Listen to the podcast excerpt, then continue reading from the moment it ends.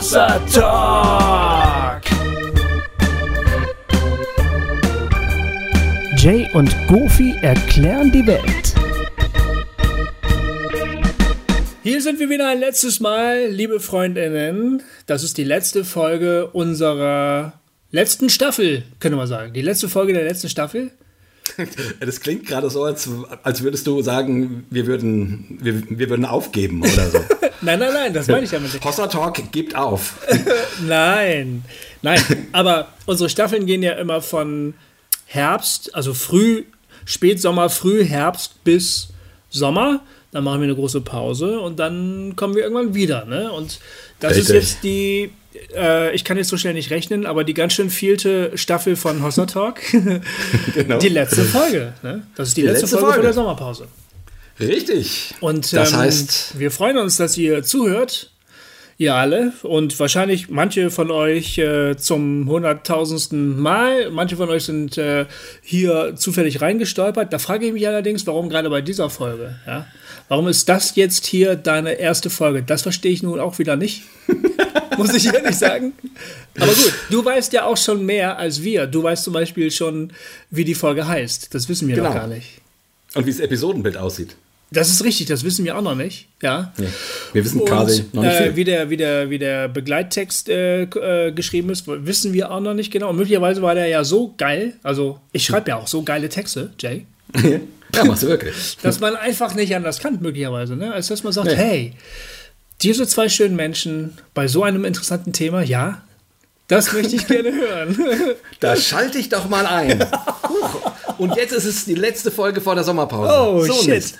Ja. Aber dann genießt das heute Abend richtig. Wir genau. sind hier auf jeden Fall ordentlich mit, mit Wein bestückt. Mhm. Ja. Und ähm, ja, hatten irgendwie gedacht, wir, wir plaudern erstmal so ein, so ein bisschen. Ist ja irgendwie äh, das liegt ja doch jetzt irgendwie einiges äh, ein halbes Jahr hinter uns oder wo irgendwie viel passiert ist und Corona-mäßig und so weiter. Irgendwie mal so ein bisschen gucken, wo, wo wir denn gerade sind. Mhm. Und dann haben wir noch ein, dann wollen wir heute unbedingt auf einige Hörerfragen eingehen. Genau. Also wir werden einige Anrufe spielen, die wir bekommen haben. Richtig. Und ähm, haben uns überlegt, jetzt kein riesen Überthema zu machen, sondern lieber so ein, so ein paar Häppchenthemen. Ja, manche Leute äh. finden das ja, glaube ich, auch viel attraktiver, glaube ich. Ja? Ja, habe ich schon mal gehört. Also so, wo so mehrere Sachen zur Sprache kommen, nicht nur eins, bisschen Abwechslung und so. Hm, habe ich äh, nicht alle, aber der eine oder andere findet das, glaube ich, ganz gut.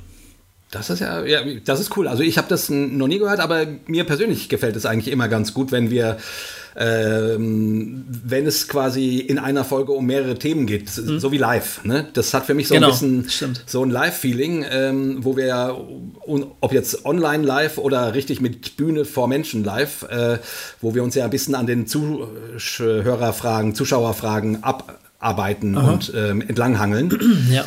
Und von daher finde ich das eigentlich ganz schön, heute Abend das auch ein bisschen so zu machen. Ja, ja. Ähm, Oh, live hatten wir schon lange nicht mehr, ey. Oh, das hatten wir echt schon lange nicht mehr. Puh. Das ist unsere also, erste vollständige Pandemiestaffel übrigens. Also, ja, richtig. Ne? Also, genau. das war jetzt durchgehend Corona. Und deshalb war ich, glaube ich, auch letzten Sommer das letzte Mal bei dir, als wir mit Manu Schmidt geredet haben, glaube ich. Manu Schmidt. Da war ich mal noch mal kurz bei dir. Es ist unfassbar, dass das äh, letzten Sommer war. Mhm, ich war mhm. danach noch mal ein, zwei Mal bei dir, ne, mhm. ne, äh, als wir mit Thorsten Dietz aufgenommen haben und äh, mit, ähm, mit Heino Falke. Oh, ja. ja. Ähm, war, war das, ehrlich, ist das doch gar nicht so lange her, ne? Heino Falke. Na, das, das war Herbst. Das war ne? Herbst ne? letzten letzt, Jahres. Ja, es war Herbst letzten Jahres, da haben wir. Oh ja, ja, das war eine geile, das war eine geile. Ja, Folge. die war. Ja, habe ich ja schon öfter gesagt, ne? Das war für mich irgendwie wichtig, das Gespräch. Ja, das war richtig toll. Das Gespräch und das Buch. Das ja. Buch hat, fand ich auch sehr, sehr gut. Licht im Dunkeln. Ja. Mhm. Das war richtig, richtig schön. Aber ehrlich gesagt, ich hätte jetzt nicht mehr gewusst im Rückblick, wann das konkret ja. gewesen ist. Und dann Stimmt. danach, und das war irgendwie Herbst, keine Ahnung, ich weiß nicht, wann wir aufgenommen haben, November oder sowas, äh, spätestens. Ja, und ja. seitdem haben wir uns nicht mehr live gesehen. Also immer nur nee. online, so wie jetzt über Skype. Ja, genau. Ähm, ja. Genau, also ich meine, es geht ja, es, es, klappt ja gut. Wir haben auch das technisch jetzt inzwischen noch besser hingekriegt und so. Mhm. Aber es wird echt Zeit, dass wir uns mal wieder sehen, Gofi. Ja, ja. finde ich ja. Echt. Ja, und das werden wir bei Burning Church. Oh ja, bei das ist richtig. Burning Church werden wir uns sehen. Das ja. können wir auch zumindest nochmal ansagen. Ähm, genau. Wann war das nochmal genau, Gofi? Äh, das beginnt am 15. August. Genau. Hossa Talk ist am 16. August dran. Ich habe mit Mira zwischendurch ge geschrieben. Ah. Aha, das ist dann also der Montag, glaube ich. Aber natürlich sind nicht nur Hossa Talk da, sondern Thorsten Dietz kommt auch vorbei und ähm, ich weiß gar nicht, wer noch alles, ehrlich gesagt. Äh, jetzt springst du wieder rein und weißt Marco Michalsik wird dabei sein. Natürlich, ähm, Marco ist da, ja dann klar. Micha, Initiative. Die Micha-Initiative. Ach, der Micha-Initiative ist Genau, du hattest da, ja, beim letzten Mal, als ich gesagt hatte, und, und, und Micha. Der Micha aus Deutschland. Aus Deutschland. genau, die Micha-Initiative natürlich ist damit gemeint. Ja, klar. Hm. Also äh, mhm. eine ganze Menge nette, illustre Menschen und das Ganze findet ja an einem, an einem wunderschönen See statt, wo man campt. Also äh, von daher wir wissen noch nicht genau, sind wir die ganze Woche da äh, oder nur ein paar Tage. Das klären wir alles noch. Aber wir sind definitiv ein paar Tage da, genießen selbst ja. die Zeit dort, machen dort dann auch einen Live-Talk und so. Und wenn ihr Bock habt, meldet euch an und dann ähm, treffen wir uns. Also müsst genau. einfach mal auf die Homepage gehen. Was ist das? Äh, www.burningchurch.at? Wahrscheinlich, ne? Rate ich jetzt einfach mal so. Ich weiß, ja, dass es eine .at-Seite ist, ich weiß aber nicht, wie die Adresse ist. Aber Burning Church sollte man dann Ja, finden. oder googeln, einfach Burning Church so. googeln. Ja, googeln. Wir haben es halt. jetzt dieses genau. Mal nicht so super gut vorbereitet, weil ich es fast vergessen hätte anzusagen. Entschuldigung, Mera. Ja, wir sind ja normalerweise wirklich detailliert auf den Punkt vorbereitet, aber manchmal auch nicht. Genau, aber es wird eine wundervolle Sache und, äh, und da freue ich und und es wird das erste Mal sein, dass ich dich dann seit November äh, in Realitas treffe, Gofi. Das stimmt, das ist so. Das, das ist genauso unglaublich, wie es klingt. Meine aber, Güte, aber man muss noch mal ganz kurz sagen, ähm, das findet übrigens deshalb in Österreich statt, weil die Veranstalter aus Österreich mhm. sind. Nicht jeder weiß das. Äh, manche sagen auch, naja, wieso kann das nicht ein bisschen näher bei mir sein? Kann man auch verstehen. Zum Beispiel alle, die in Norddeutschland sind, sagen, oh, Österreich ist aber weit. Aber das Problem ist halt, oder das Schöne ist, die Veranstalter sind aus Österreich, aus Wien. Und ähm, dann ist es irgendwie auch logisch, dass sie das in Österreich machen. Und da muss man halt als Deutscher auch mal ein bisschen weiter reisen. Und dafür kriegt man halt einen wunderschönen See. Ne? Äh, das, stimmt. das ist da, ja. glaube ich, richtig, richtig toll. Und ja. äh, hoffentlich gutes Wetter und ähm, zumindest auch uns. Ist ja auch. Und das ist ja nicht das Wenigste. Ja, mit unseren, mit unseren dicken Bäuchen. nee, meiner ist weniger geworden. Was? Ich bin ja, ja, ja, ja, doch, doch. Ich bin ja äh, durch meinen Hausarzt, ich habe das bei Koblenz Erben erzählt, ja. also der hat ja mich angeguckt. Ah, ich will diese ganze leidvolle Geschichte gar nicht wiederholen. Sie lastet mir immer noch auf der Seele. Aber jedenfalls, er hat mich ein bisschen in den Senkel gestellt und dann habe ich jetzt angefangen, meine Ernährung umzustellen. Und das ist auch wirklich ähm, was Besonderes für mich, jetzt mit dir zusammen diese Flasche Wein zu trinken, weil das mache ich auch nicht mehr so oft. Meine Güte, du, du wirst vernünftig, Gofi. Also das, das ja. ich weiß noch nicht, ja, ob mir das gefällt. Ja. Ähm, genau. das muss ich erst noch mal gucken. Aber, aber, aber, wenn du ähm, jetzt dünner wirst als ich, deutlich dünner, dann gefällt mir das gar nicht. Also dann, aber es ist vielleicht gut, weil das könnte mich anspornen. Das könnte dich äh, anspornen. Dir nachzueifern. Zumindest mhm. wenn wir dann hoffentlich irgendwie ab Herbst oder so auch mal wieder live auf, auftreten. Das also zunächst mal hat ja irgendein anonymer Mensch, ich vermute eine Hostatalk-Hörerin oder ein Hostatalk-Hörer, mir so ein Sportgerät geschickt. Anonym. Wirklich? Ja, das ist so ein, so ein Teil, das kannst du zum Beispiel in den Türrahmen hängen und daran Klimmzüge machen. Krass. Oder du stellst das auf den Boden und machst darauf Liegestütz, so eine Push-Ups. Oder du klemmst das irgendwo in die Tür und machst ähm, Sit-Ups und so. Ja. Ne?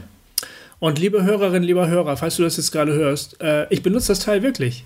Ist ja Wahnsinn. Es war auch ein Hula-Hoop-Reifen dabei. Sorry, das kriege ich nicht gebacken. Also ich weiß nicht, wie das, ich weiß nicht, wie man seine Hüfte so bewegen kann, dass das Ding dann auch wirklich. Ich weiß, äh, dass die, die Neumanns waren da ganz erfolgreich neulich, ähm, äh, aber ähm, äh, habe ich, hab ich im Internet gesehen. Aber ähm, äh, ich kann das nicht. Aber dieses Ding da, dieses, dieses, dieses Bügelteil, Dings, das benutze ich tatsächlich. Ja.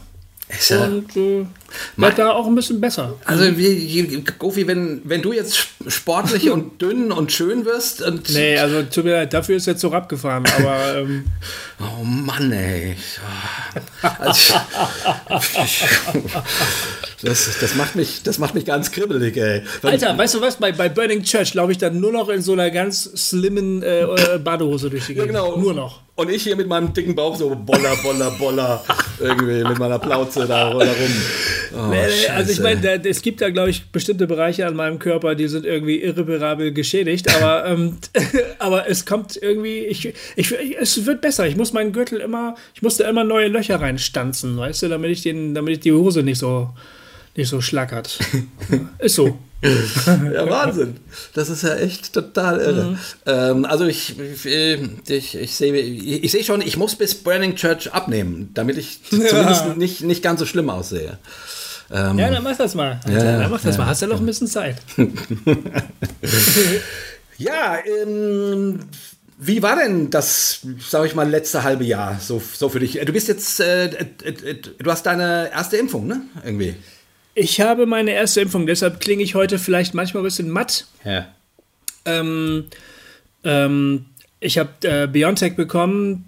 Da haben manche Leute ja gar keine Nebenwirkungen oder so. Ich fühle mich so ein bisschen, als hätte ich eine Erkältung oder hm. so. Also so, so, so ein bisschen nicht ganz so. Ich habe nicht ganz die Power. Muss mich manchmal hinlegen und ein bisschen schlafen oder so, weil ich nicht ganz so fit bin. Aber nicht, nicht Schlimmes. Aber ich bin aber froh, genau. Ja. Ähm, ähm, ich habe die erste Dosis drin. So ging es ja. mir auch am ersten äh, Abend äh, des, mhm. des Tages, wo ich geimpft wurde. Ich, ich, hab, ich bin tatsächlich richtig durch. Also meine zweite Impfung und auch die zwei Wochen sind schon rum. Ähm, ich bin jetzt, ich bin richtig durch. Also das Ach, ist, ja, das macht mich auch ganz froh. Finde ich ja. ganz, ganz, ganz, ganz schön. Ja, ich hoffe mal, dass wir, äh, dass es in Zukunft wieder ein bisschen besser wird mit sich treffen und so. Also. Ja, also ich, ich, ich, ich hoffe, dass wir, ich, ich baue da jetzt drauf, ne? ja. dass wir jetzt allmählich auch wieder mal live unterwegs sein können, dass wir beiden uns wieder sehen können, ja. ganz normal in einem geschlossenen Raum miteinander sprechen können und so. Äh, das wäre schon echt schön. Ich habe das, ganz lange habe ich das nicht vermisst, weil ich äh, gar nicht so sehr der Mensch bin, der, der das ganz nötig hat. Aber selbst bei mir ist es inzwischen so, dass ich denke, ich brauche das mal wieder. Also ich möchte gerne mal wieder mit dir zusammen ja.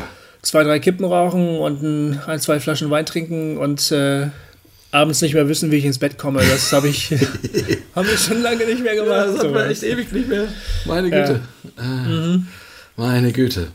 Ja, ähm, ich wollte noch kurz äh, so, einen, so, einen, so einen kurzen Nachklapp zu unserer Folge über Lobpreis machen. Ähm, ja, weil das hat ja doch ähm, hier und da, also es hat ja ganz schön viele Reaktionen ja, provoziert. Also da, da gab es richtig viele Leute, die, also viele Kommentare und ich fand so witzig, es, es gab ganz viele Leute, die gesagt haben, boah, ihr sprecht mir aus dem Herzen. Einige schrieben, ähm, ihr, also endlich weiß ich, was ich an Lobpreis nicht mag. Also, genau, also sprich, genau. Ja. wir hätten Worte für das gefunden, was ich schon so lange empfinden.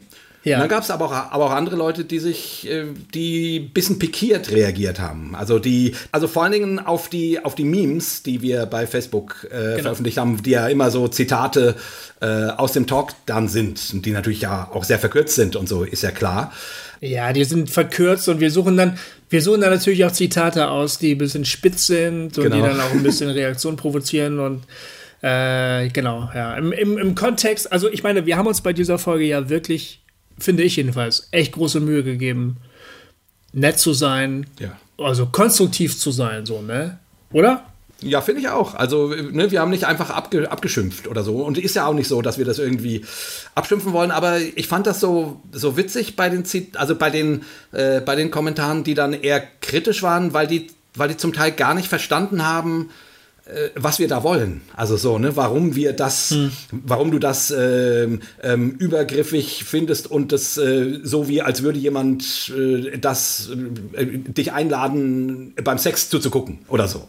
Ne, ähm, da hat irgendwie jemand sehr äh, pikiert drauf reagiert. Hä?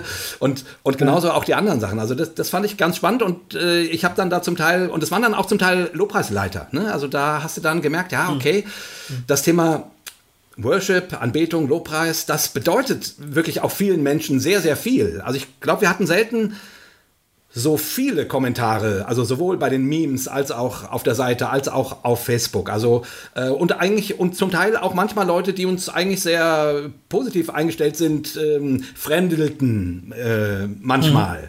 Und das fand ich irgendwie mhm. ganz spannend, weil daran merkst du irgendwie, dass das, also das Lobpreis einfach für viele Leute eine wirklich eine wirklich wichtige Institution ist, sage ich jetzt mal so. Das, ja, ja. Also eine, wie sie ihren Glauben leben, das gehört quasi elementar dazu. Und dann ist es natürlich irgendwie blöd, wenn da irgendwie Leute das anfangen zu kritisieren. Also, also verstehe ich auch. Natürlich verstehe ich das auch. Aber das zeigt ja, dass der, das zeigt ja, ähm, Ah, wie, wie, wie, formuliere ich das jetzt? Das zeigt ja, dass sogar Leute, die inhaltlich oft ganz nah bei uns sind, möglicherweise gar nicht merken, wie fremd die Welt empfunden werden kann, als wie fremd die Welt empfunden werden kann, in der sie leben und weben und sind. Ja? ja. Dinge, die sie ganz normal finden, ja.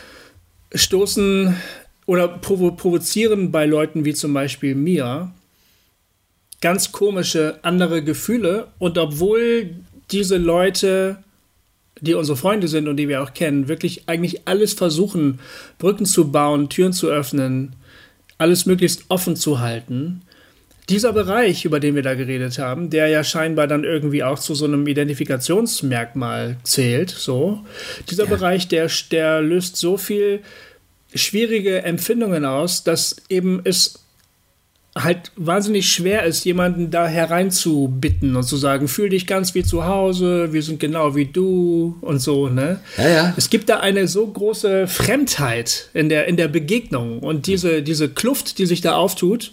Eigentlich ist es ganz schön, dass wir das einfach mal dann doch auch ein bisschen spitz äh, gemacht haben, um es einfach mal zu zeigen, Leute, so leicht ist es gar nicht. Man, nur zu sagen, ich glaube ja auch nicht alles wortwörtlich, was in der Bibel steht. Und ich bin bereit, jedem erstmal zuzuhören. Das ist alles gar kein Problem hier. Fühle dich wie zu Hause und so. Es ist möglicherweise gar nicht so leicht, wie man sich das gerne wünschen würde. Ja. Möglicherweise sind die, sind die, sind die Fremdelungsattacken, die man da so hat als äh, Zugewanderter, noch viel, viel gravierender und noch viel tiefsitzender, als man das gerne sich vorstellen möchte. Und so geht es mir ja. So, so, so geht es ja. mir. Also komischerweise, obwohl ich darin aufgewachsen bin, übernehme ich jetzt plötzlich die Rolle dessen, der von außen reinkommt und sagt, in was für einem Film seid ihr hier eigentlich alle gerade? Ja, und, und das mag natürlich auch ein bisschen auf Verwunderung stoßen, weil, weil, ja. die, weil die Leute sagen, wieso, du kennst alles, du weißt doch alles, du kennst das Vokabular, du weißt die Gepflogenheiten, was ist jetzt eigentlich dein fucking Problem? Ich weiß es ja selber nicht ganz genau, ich habe es halt nur. Hm. Und ich kann mich recht gut in die Rolle derer versetzen, die das alles zum ersten Mal sehen und denken, seid ihr alle auf einem Trip oder was? Oder wo, wo ja. in welchem. Film seid ihr eigentlich gerade unterwegs? Ich kann es wirklich gut nachvollziehen, weil ich erlebe es mittlerweile selber so. Was ich irgendwie ganz oder mich gefragt habe, äh, eine ähnliche Reaktion gibt es ja eben nicht ganz so, weil es eine andere Form ist, aber gibt es ja irgendwie bei der Landeskirche mit Chorälen, wo ja die meisten Menschen heutzutage wenig anfangen können mit, ne? So, so, so ne? So die, so die Choralnummer. ähm, und wo man ja irgendwie, wo ja die Freikirchen gesagt haben, hey, komm, wir machen jetzt moderne Musik, die, die kennt ihr doch ja, und so, ne? Genau. Ähm, und, ja. und, wir, und wir loben Gott ja. so, wie man es irgendwie verstehen kann und so. Ähm, und jetzt, äh, und jetzt sagen, jetzt gibt es Leute wie uns und eben anscheinend, zumindest nehme ich das, entnehme ich das den, den Kommentaren, sind wir da keine Einzelfälle, die irgendwie sagen, irgendwie ist es aber auch komisch. Also, ne, die irgendwie, vielleicht liegt das auch gar nicht nur an, an, an dem Thema Lobpreis, sondern überhaupt an, an dem Thema religiöse Form und religiöser Inhalt, der hm. sich hm. irgendwie äh, nicht mehr so leicht transportiert. Wobei ich, also ich, ich glaube, das Problem, was Leute haben, wenn sie in einen, in einen normalen Gottesdienst gehen und dort die Kirchengesangbuchslieder hören, die finden die einfach langweilig und denken, ja, spricht mich nicht an. Ähm, in, in, einem, in einem modernen äh, Gottesdienst mit Lobpreis sagen sie vielleicht, oh, die Musik ist gar nicht schlecht. So, ähm, aber dann ist es eher der Habitus, der befremdlich ist, ne? wenn dann alle mit Verzückung dastehen und man irgendwie denkt, huch, äh, was, was passiert denn hier gerade so. Aber trotzdem habe ich mich gefragt, ja. ob das nicht auch ein bisschen ähnlich ist. Also, weißt du? Ich weiß genau, was du meinst und ich glaube, fällt mir so ein, während ich dir zugehört habe, äh, das Problem ist nicht die Fremdheit, das Problem ist die Nähe. Weißt du, mhm. man fremdelt, man, man hat vor allem Probleme mit den Dingen, die ganz nah dran sind, aber leider dann doch nicht ganz. Also, wenn ich mhm. jetzt in eine Moschee gehe und die Männer knien sich alle hin und neigen den Kopf auf die Erde und die Koransuren werden gesungen und so, ne? Dann sag ich doch, oh ja, das ist interessant. Ne? Ja, genau. Ich würde mich ja nicht hinknien und mitsingen oder beten oder genau. Den Längel und den auf der rechten oder der linken Schulter begrüßen. All diese Sachen würde ich ja nicht machen. Ich würde nur sagen, ach, das ist ja interessant. Ne? Genau. Nur wenn das dann plötzlich so eine Form annimmt, die ich eigentlich kenne aus meinem Leben, aber plötzlich mit Inhalten gefüllt wird, die ich total schräg finde, dann würde ich sagen, äh, Moment mal hier. Also, so, weißt du, also das ist ja. so wie, wie, das ist doch immer so, ähm, die, im Fußball sind doch die krassesten Derbys immer zwischen den Städten, die direkt nebeneinander liegen. Also Frankfurt-Mainz genau. zum Beispiel. Genau. Oder Bremen-Hamburg. Ne? Ja. Oder ja. Dortmund-Schalke, das sind die krassesten. Ja. Weil die sind sich so nah, dass die halt am weitesten entfernt sind, quasi. Weißt du, was ich meine? So. Ja, genau. Genau. Und ich glaube, so ist das in, der, in, der, in den Gottesdienstformen auch. Das ist irgendwie auch eine Augenwischerei, dass du im Gottesdienst sagst, ja, das kennst du im Prinzip alles. Klingt genau wie Helene Fischer hier bei uns. Ne? Fühl dich einfach frei und so. Wir singen jetzt einfach mal, ich gebe mich dir ganz hin, nimm mich wie ich bin. Ja. Klimbim, ne? Da sagt ja jeder Mensch, ja, die Musik kenne ich, aber was singst du da, Alter? Ja, ja, ja. ich will da gar nicht drauf einsteigen, sonst wird hier wieder alles ein bisschen polemisch, aber, aber das, ähm, wo wir gerade davon reden. Also, das ja. ist irgendwie, glaube ich, eigentlich liegt es auf der Hand. Ja. Je näher, desto ferner. Und wir haben ja nun auch schon, äh, der Talk ist ja, ist ja echt intensiv und wir grasen da ja auch eine ganze Menge Terrain ab. So. Äh, wir haben noch eine, äh, noch eine Mail bekommen, wo jemand uns eine Sprachnachricht aufgenommen hat und per MP3 drangehängt hat. Das haben wir auch nicht so oft. Und äh, der hat auch noch ein paar ganz interessante Gedanken dazu. Ich, ich spiele die einfach mal, weil mhm. deren, ähm, also Thorsten, Thorsten war das. Danke, Thorsten, für deine Mail in dem Sinne. Ähm, aber dass wir es hören können, ist schön. Ich, ich spiele es einfach mal, ja? Ja, hallo ihr beiden. Ähm, ich wollte erstmal sagen, ich fand die, das Thema Lobpreis richtig gut, was ihr dazu alles gesagt habt. Und da äh, bleibt ja auch äh, aus meiner Sicht wenig zu ergänzen so. Ähm, mir, mir, sind noch zwei Punkte eingefallen. Hm also nicht als Kritik, sondern ist mir noch eingefallen, weil es, weil wir selber, ich bin im Lobpreisteam äh, und habe da mal zu einigen Punkten so einen Abend gemacht, wo ich so ein paar Punkte, die ihr angesprochen habt, auch angesprochen habe. Ähm, und da sind noch zwei Sachen. Das eine ist die Unverfügbarkeit Gottes und dass ich da den Eindruck habe, dass das dann so in so einem Lobpreis, ähm, dass dieses Bewusstsein nicht so da ist. Yep dass Gott unverfügbar ist. Und das andere ist ähm, dieses, äh, dieser Punkt, ähm, es ist eigentlich nie genug. Es ist, äh, ja, äh, die Erfahrungen, die man macht, die, die reichen nicht. Also, ja, es, ähm, also immer das Streben nach noch mehr und nicht nach einem, einem Frieden so. Ähm, einfach zu sagen, ja, das war gut. Es war, äh, ja, sondern da ist so ein, ja, ihr, ihr wisst, was ich meine. Ähm, genau, und ein, einen letzten Punkt noch ähm, mit den Texten, dass ihr gesagt habt, es geht eigentlich um Atmosphäre. Und das war wirklich nochmal für mich eine Erkenntnis, weil ich mich bei den Texten oft frage, dass die sind so banal, was da gesagt wird. Also nicht falsch und es ist auch wichtig letztlich die Aussage, aber das, was da so gesagt wird, das wiederholt sich auch in so vielen Liedern. Und da ist das so ein Schlüssel, was ihr gesagt habt. Es, es geht eigentlich gar nicht wirklich um den Text, scheinbar, scheinbar, sondern wirklich um die Atmosphäre, die erzeugt wird. Und äh, damit hängt es ja auch dann vielleicht zusammen, dass man dann immer das wiederholt, nochmal und nochmal die Textzeile wiederholt. Naja, ich will jetzt nicht ins Lamentieren kommen. Ihr habt das ja alles äh, äh gut zum Ausdruck gebracht. Alles Gute euch. Danke. Ähm, für dieses Thema. Jo. Cool, ja, schön. Super, ne? Vielen Dank, Thorsten. Und ja. es sind wirklich nochmal zwei richtig gute Punkte. Ja. Unverfügbarkeit. Mhm. Im, Im Worship wirkt es immer so, als ob man, man Gott anfangen, anfangen, äh, anfassen können könnte. Ja, ja. Und es stimmt natürlich nicht. Ne? Also finde ich einen Ja. super Punkt. Ja. Und auch die Frage sozusagen nach dem, es reicht irgendwie nie. Ja, ja. Fand ich einen sehr, sehr guten Punkt. Also immer, man ist immer noch mehr und noch tiefer und, und so. Und ähm, also zumindest, wenn das nicht ausbalanciert ist, ne, dann, dann ähm, Ich habe das so Schwierig. erlebt, dass diese, diese Suche nach dem Meer auch angefacht worden ist, angespornt worden ist. Sei nie zufrieden. Mehr Salbung wird das dann genannt. Ne? Also Ja. mehr, mehr, mehr. Ich habe einen kennengelernt, der hat gesagt, ich gehe zu allen Leuten und lass für mich beten, die mehr Salbung haben als ich. ja, genau. Weil dann kriege ich immer mehr. Und das hat er ernst gemeint. ne? Ja, ich weiß, ist, schon, das ist wirklich schon sehr lange her. Aber ähm, Ich habe ich hab bestimmt mal, glaubt ihr das gar nicht mehr. Aber Ich habe mal einen getroffen, der äh, quasi mit irgendwelche, hm, irgendwelche so charismatischen Konferenzen ähm, organisiert hat und dann waren da irgendwelche, irgendwelche super charismatischen Sprecher und die haben dann bei ihm in der Wohnung übernachtet ähm, und als die dann, und der hat die dann in seinem, in seinem Bett schlafen lassen und hat selber auf der Couch geschlafen und Ja. als die dann wieder weg waren, hat er sich zum Schlafen in das Bett gelegt, weil da ja die Salbung dieses Menschen war.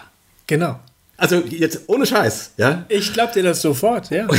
Also, also, also schon. Das ja, hat ja Beispiele äh, aus der Bibel auch. Also ich meine, der- das Schweißtuch des Paulus und, oder der und des Mantel, und so. der Mantel von dem Elia, ne? Der Mantel Äh, ist ja. Elia Ja, und so. genau. Die Vorstellung gibt es ja in biblischen Texten. Ja. Dann legt er sich also in das ähm, Schweißlaken des ähm, Lobpreisleiters. Ja. Also, äh, das wäre doch auch mal, auch mal cool, Gofi, wenn wir irgendwie unterwegs sind und sich dann irgendwie Leute in unsere Betten legen. Ich bin der Meinung, dass wir das wirtschaftliche Potenzial von Hossa Talk noch bei weitem nicht ausgeschöpft haben. Da Das- bin ich ganz fest überzeugt. Ja, wir, wir könnten in dem Shop auch so Tempo, also benutzte Tempotaschentücher verkaufen oder so. Also, Nee, wir- nee wir nehmen in, in Zukunft nehmen wir äh, beide immer ein Set von Stofftaschentüchern mit. Ja. Und auf der Bühne, wenn wir so richtig abgehen, dann wischen wir uns damit den Schweiß ab und lassen das auf die Erde fallen und das können wir dann im Shop nach der Veranstaltung verkaufen. ja, Für viel Geld, meiner Ja. Ansicht nach. Also, ja, ja. das ist, das ist wie so, das ist wie so benutzte Höschen ähm, auf so. Äh, ja, sicher, aber das hat ja nichts Erotisches, sondern da ist ja die Salbung drauf. Jakob, du verstehst das schon wieder nicht, was ich meine. Also, das muss dann, das geht dann über auf die Leute, Alter. Wie steht das da drauf? Auf dem, Ja, auf dem genau. Beipackzettel steht das da drauf. ja, klar. Und, Da kannst du 50 Euro für verlangen, Ja. würde ich mal sagen. ja. Also, da sollten Ja, ja. wir noch ein bisschen dran, dran arbeiten an der Sache. Das finde ich ist noch nicht sehr ausgereizt bei uns. Ja, das ist da, geschäftlich sind wir ja eh nicht so, eh nicht so super geil. Nee, aber, nicht so. aber so viel zum Thema äh, Unverfügbarkeit. Ne? Ähm, Ja, also ich meine, das ist ja in, in, in, in Lobpreismusik, ich meine, die lebt natürlich von der hergestellten Intimität oder auch der projizierten ähm, Intimität, ne? Mein Vater, Ja. Jesus, in deinen Armen berge ich mich und so. Ne? Also die, ähm, aber das, ähm, das tut halt so, als sei Gott verfügbar. Und da fehlt, und dieser Aspekt der Unverfügbarkeit, der fehlt im Lobpreis wirklich, ich würde mal sagen, zu 90 Prozent fehlt er. Also den, den, und ich, ich finde es einen wirklich wich- wichtigen, weil du ja nun mal als Mensch die Erfahrung der Unverfügbarkeit Gottes machst. Also du hast deine Probleme und die werden nicht beim Singen eines Lobpreisliedes immer, ge, immer gelöst.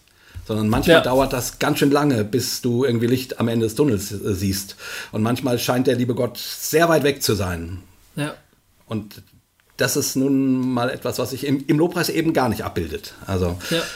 vielleicht geht es auch nicht im Lobpreis. Ich weiß es nicht. Also ne, vielleicht müsste müsst man dafür dann einen extra Punkt haben oder so. Ich kann ich jetzt auch nicht beurteilen. Naja. Genau. Oder eine zweite Hossa Talk Folge, aber das ist ja nicht heute, sondern heute Nee. wollten wir ja über was anderes reden. Äh, lass uns nicht darauf einsteigen, sonst sind wir wieder, Ja, ja, sonst sind wir wieder ganz weit Hast vollkommen recht. fort. Gut, aber dann kommen wir mal hier zu, zu unseren Zuschauer, äh, Zuhörer. Ähm, ähm, Fragen. Fragen, weil wir haben echt ein paar richtig tolle Anrufe bekommen, die wir ähm, einfach jetzt mal spielen und dann uns da, so wie bei einem Live-Talk, durchhangeln. So, also wir spielen mal hier den ersten. Der ist schon, der ist schon, ein, ist schon ein paar Tage her, ähm, aber ähm, der ist ziemlich gut. Ja, lieber Jay, lieber Gofi, ist der Gregi aus der Schweiz. Ich versuche es auf Hochdeutsch. Ähm, Entschuldigung für die fehlende Perfektion. Höher geht nicht. Ähm, ich möchte euch einfach mal Danke sagen. Ihr habt mich mit euren Podcasts die letzten Jahre durch ganz schwierige Zeiten auch meines Lebens hindurchgetragen. Ähm, ich kann euch nicht genug Danke dafür sagen. Ich habe euch immer mal wieder Geld geschickt ein bisschen und möchte das auch in Zukunft wieder tun. Ähm, mir fehlen echt die Worte, was ihr in mein Leben gegeben habt mit, mit euren, mit dem, was ihr geteilt habt. Und ähm, ich kann mir vorstellen, so vielen Menschen geht es ähnlich wie mir. Ich danke euch einfach von ganzem Herzen dafür. Unglaublich wertvoll eure Arbeit. Ich kann mir vorstellen, manchmal kommen Zweifel, bringt das wirklich großer Aufwand, der damit verbunden ist. Und ich möchte euch einfach sagen, ja, es bringt, es ist es wert. Ihr seid echt ein Geschenk des Himmels für ganz viele Menschen und auch für mich. Ja, ich habe vielleicht eine Frage für euch. Ähm, wie trifft man gute Entscheidungen? Ich meine, jeder von uns äh, trifft täglich, ich weiß nicht wie viele hunderte Entscheidungen, ist klar. Aber im Leben gibt es ja so ein paar Entscheidungen, die sind wirklich wichtig. Und ich bin selbst in den letzten Jahren durch solche Prozesse hindurchgegangen, wo es um große Entscheidungen gibt, geht. Und ich habe so gemerkt, du kannst dir noch so viele Ratgeber zur Seite holen. Letztlich stehst du alleine da mit deinen Entscheidungen. Und es ist dein Leben. Und ja, vielleicht habt ihr da ein paar gute Gedanken dazu, wie trifft man gute Entscheidungen? Vielleicht, wenn man, wenn es um die Partnerwahl geht oder wenn man in einer schwierigen Beziehung drin ist oder wenn es darum geht, soll ich glauben oder nicht? Wie trifft man gute Entscheidungen und wie hält man daran fest? Vielleicht auch, wenn Zweifel kommen und wie geht man mit diesen Zweifeln um? Ja, ich habe schon genug geredet. Danke vielmals, dass ihr das überhaupt abgehört habt und ich wünsche euch von ganzem Herzen alles, alles Gute und nochmals ganz herzlichen Dank. Ja, super. Vielen Dank. Krigi. Krigi. Cool. Vielen Dank, Mann. Ja, also auch vielen Dank für das echt schöne Lob. Also ich meine, sowas äh, muss ja zugeben, geht mir runter wie, wie Öl. Also ja, ja. das ist schon, ja. äh, das ist schon stark. Mhm. Ähm, ja. Ja, Dankeschön, Dankeschön, Dankeschön. Auch, auch, dass du es so persönlich gesagt hast. Ich meine, dass wir dich begleitet haben und so. Ich kann mir sowas manchmal so gar nicht so vorstellen. Ich meine, das schreiben ja auch immer, immer mal wieder Leute, mhm. äh, dass sie das so empfinden. Ne? Ich meine, ja. wir, wir unterhalten uns und veröffentlichen das und irgendwie anscheinend gibt es dann Menschen wie den Gregi, die das wie so eine Lebensbegleitung empfinden. Irgendwie. Das ist mhm. echt irgendwie. Mhm. Beschämt mich ein bisschen und finde ich auch ganz, also finde ich total schön. Also ja. vielen, vielen Dank. Das ist echt geil. Ja, ja Goofy, wie trifft man gute Entscheidungen? ja, ne? Das ist äh, wirklich eine gute Frage. Jo. Äh, weil das ja auch oft so situationsabhängig ist. Ich denke gerade daran zurück, wie wir Hossa Talk gestartet haben. Das war ja so eine Entscheidung. Mhm. Mhm. Und das war recht intuitiv und schnell, würde ich ja. sagen, oder? Ziemlich aus dem Bauch irgendwie. Aus dem Bauch. Ja. ja. Und auch nicht groß äh, Marktanalyse und kalkuliert, nee, sondern gar nicht, gar nicht. Nee. Irgendwie gedacht, sowas müsste es geben. Ja. Und uns war relativ am Anfang klar, wir wollen das so machen, wie wir es machen wollen. Also ja. wir wollen uns eben gerade nicht daran äh, orientieren, ob Leute es, es, blöd finden, ob man Scheiße sagt oder Fuck oder Ficken äh, mhm. oder, oder so, mhm. sondern wir wollen so miteinander reden, wie man miteinander redet. Also wie wir, wie wir normal privat auch miteinander reden würden. So, und, ähm, ja, genau, aber ähm, in meiner Lebenssituation war es gerade so, dass ich mich seit äh, kurzem selbstständig gemacht habe, also freiberuflich ja. als Künstler. Dann kamst du mit deiner Anfrage und ich glaube, es hätte auch genügend, genügend äh, Gründe gegeben, dazu Nein zu sagen ähm, für mich. Weil ich gesagt hätte, nö, ich muss jetzt erstmal Kunst machen. Oder ich muss jetzt erstmal meinen Roman fertig schreiben. Oder ich muss erstmal hier irgendwie zusehen, dass ich, äh, ne, dass ich mal so ein bisschen was. was ich hätte sagen sollen, was ich damals noch nicht wusste, war, ich muss erst mal lernen, wie man Unternehmer ist, weil das hatte ich noch, hatte ich noch keine Ahnung. Also ja. Ich wusste so vieles nicht zu dem Zeitpunkt. Aber deine Anfrage, da war intuitiv, ähm, intuitiv habe ich so gedacht, ja, da hätte ich Lust drauf. Weil es, es passte zu mir auch. Ja. Es passte zu dem, was ich in meiner Vergangenheit gemacht habe. Zum Beispiel, ich wollte äh, früher eigentlich gerne mal Rundfunkjournalist werden. Das war mein Berufsziel. Und ich hatte in der Hinsicht schon das eine oder andere gemacht, ne, am Mikrofon oder auch in der redaktionellen Arbeit oder so. Ja. Äh, und äh, deine Frage, da habe ich gedacht, ja, sowas wollte ich ja schon immer mal machen. So, ja. Ne? ja. Und dann habe ich einfach gesagt, ja klar, habe ich Bock drauf. Also ich glaube, ich habe nicht wirklich nicht lange nachgedacht. Ich habe, glaube ich, noch nicht mal mit Stini darüber geredet. Ich habe, glaube ich, irgendwie so, ja, ja, mache ich, ja. Ja. Gut, es ist jetzt, sowas ist jetzt natürlich keine lebensverändernde Frage. Also, ja, ja für also, Gregi anscheinend schon. Ja, nee, ich meine jetzt die, die, die, die Frage, ob man einen Podcast startet oder nicht. Ne? Ähm, du weißt es aber ja oft gar nicht. Du weißt ja. Also bei uns, ja bei uns war das durchaus eine lebensverändernde Frage, weil das jetzt ja, ja ganz schön viel unserer Zeit einnimmt. Ja. Aber das haben wir natürlich nie geahnt und gedacht. Aber das ne? gilt auch für ganz viele Lebensentscheidungen, die man trifft. Ja. Finde ich. Ja. Also viele, viele Entscheidungen, viele kleine Entscheidungen kommen so daher, so, ja, naja. Und dann gehst du halt, dann entscheidest du dich für eine Richtung und gehst den Weg und auf einmal merkst du, oh, das wird ja hier ganz schön groß. Also, ja. das kann dir mit einer Beziehung ja auch so gehen. Gregi hat äh, äh, Lebensbeziehungen also angesprochen. Genau. Kann ja auch mal eine kleine Testbeziehung sein, die plötzlich zu was Großem auswächst oder so.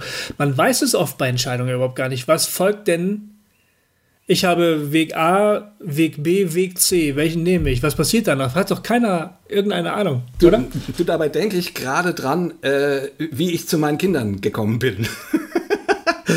Wirklich, ich meine, äh, das war so, äh, als ich, keine Ahnung, wie alt war ich da? Um die 30 so oder 31 oder sowas, ich weiß nicht, nicht mehr genau, ähm, sagte irgendwann meine, meine Frau Julia zu mir, so Jay, äh, ich, nur dass du es weißt, ich möchte jetzt gerne Kinder. Und ja.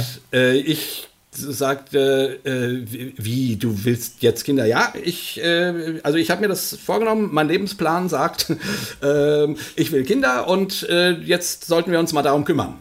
So, und ich war, äh, ich war eigentlich völlig überfordert. Ähm, ich hatte mir darüber noch gar nicht groß Gedanken gemacht, typisch Jay irgendwie. Aber ich dachte, ja, okay, wenn das ihr Lebenstraum ist, dann ist das wohl so. Dann kann ich mich dem nicht einfach entgegenstellen. So. Ja. Also habe ich gesagt, ja. Mhm. Und das habe ich dann an manchen Stellen später echt verflucht.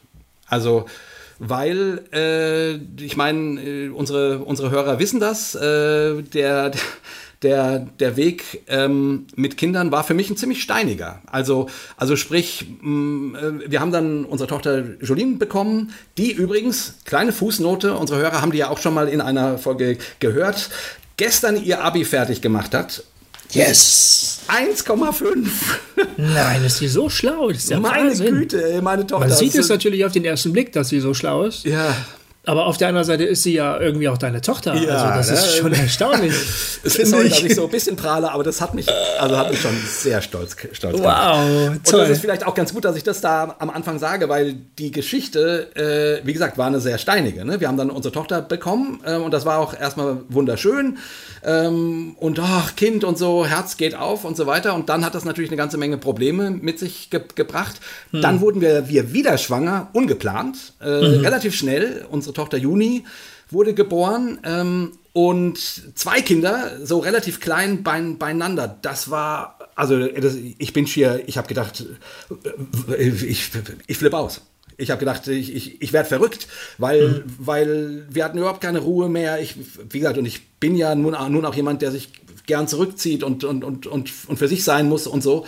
Und das war da völlig dahin. Dann starb das Kind, mhm. wie unsere Hörer ja wissen.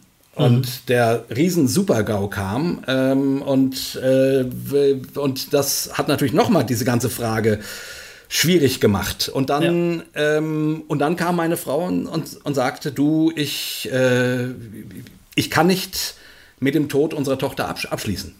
Ja. Also, also wieder meine Frau kam und sagte, ich möchte, dass wir noch ein Kind kriegen. Und mhm. in mir hat sich alles gesperrt. Und ich, ich habe auch erstmal gesagt, nee, auf gar keinen Fall.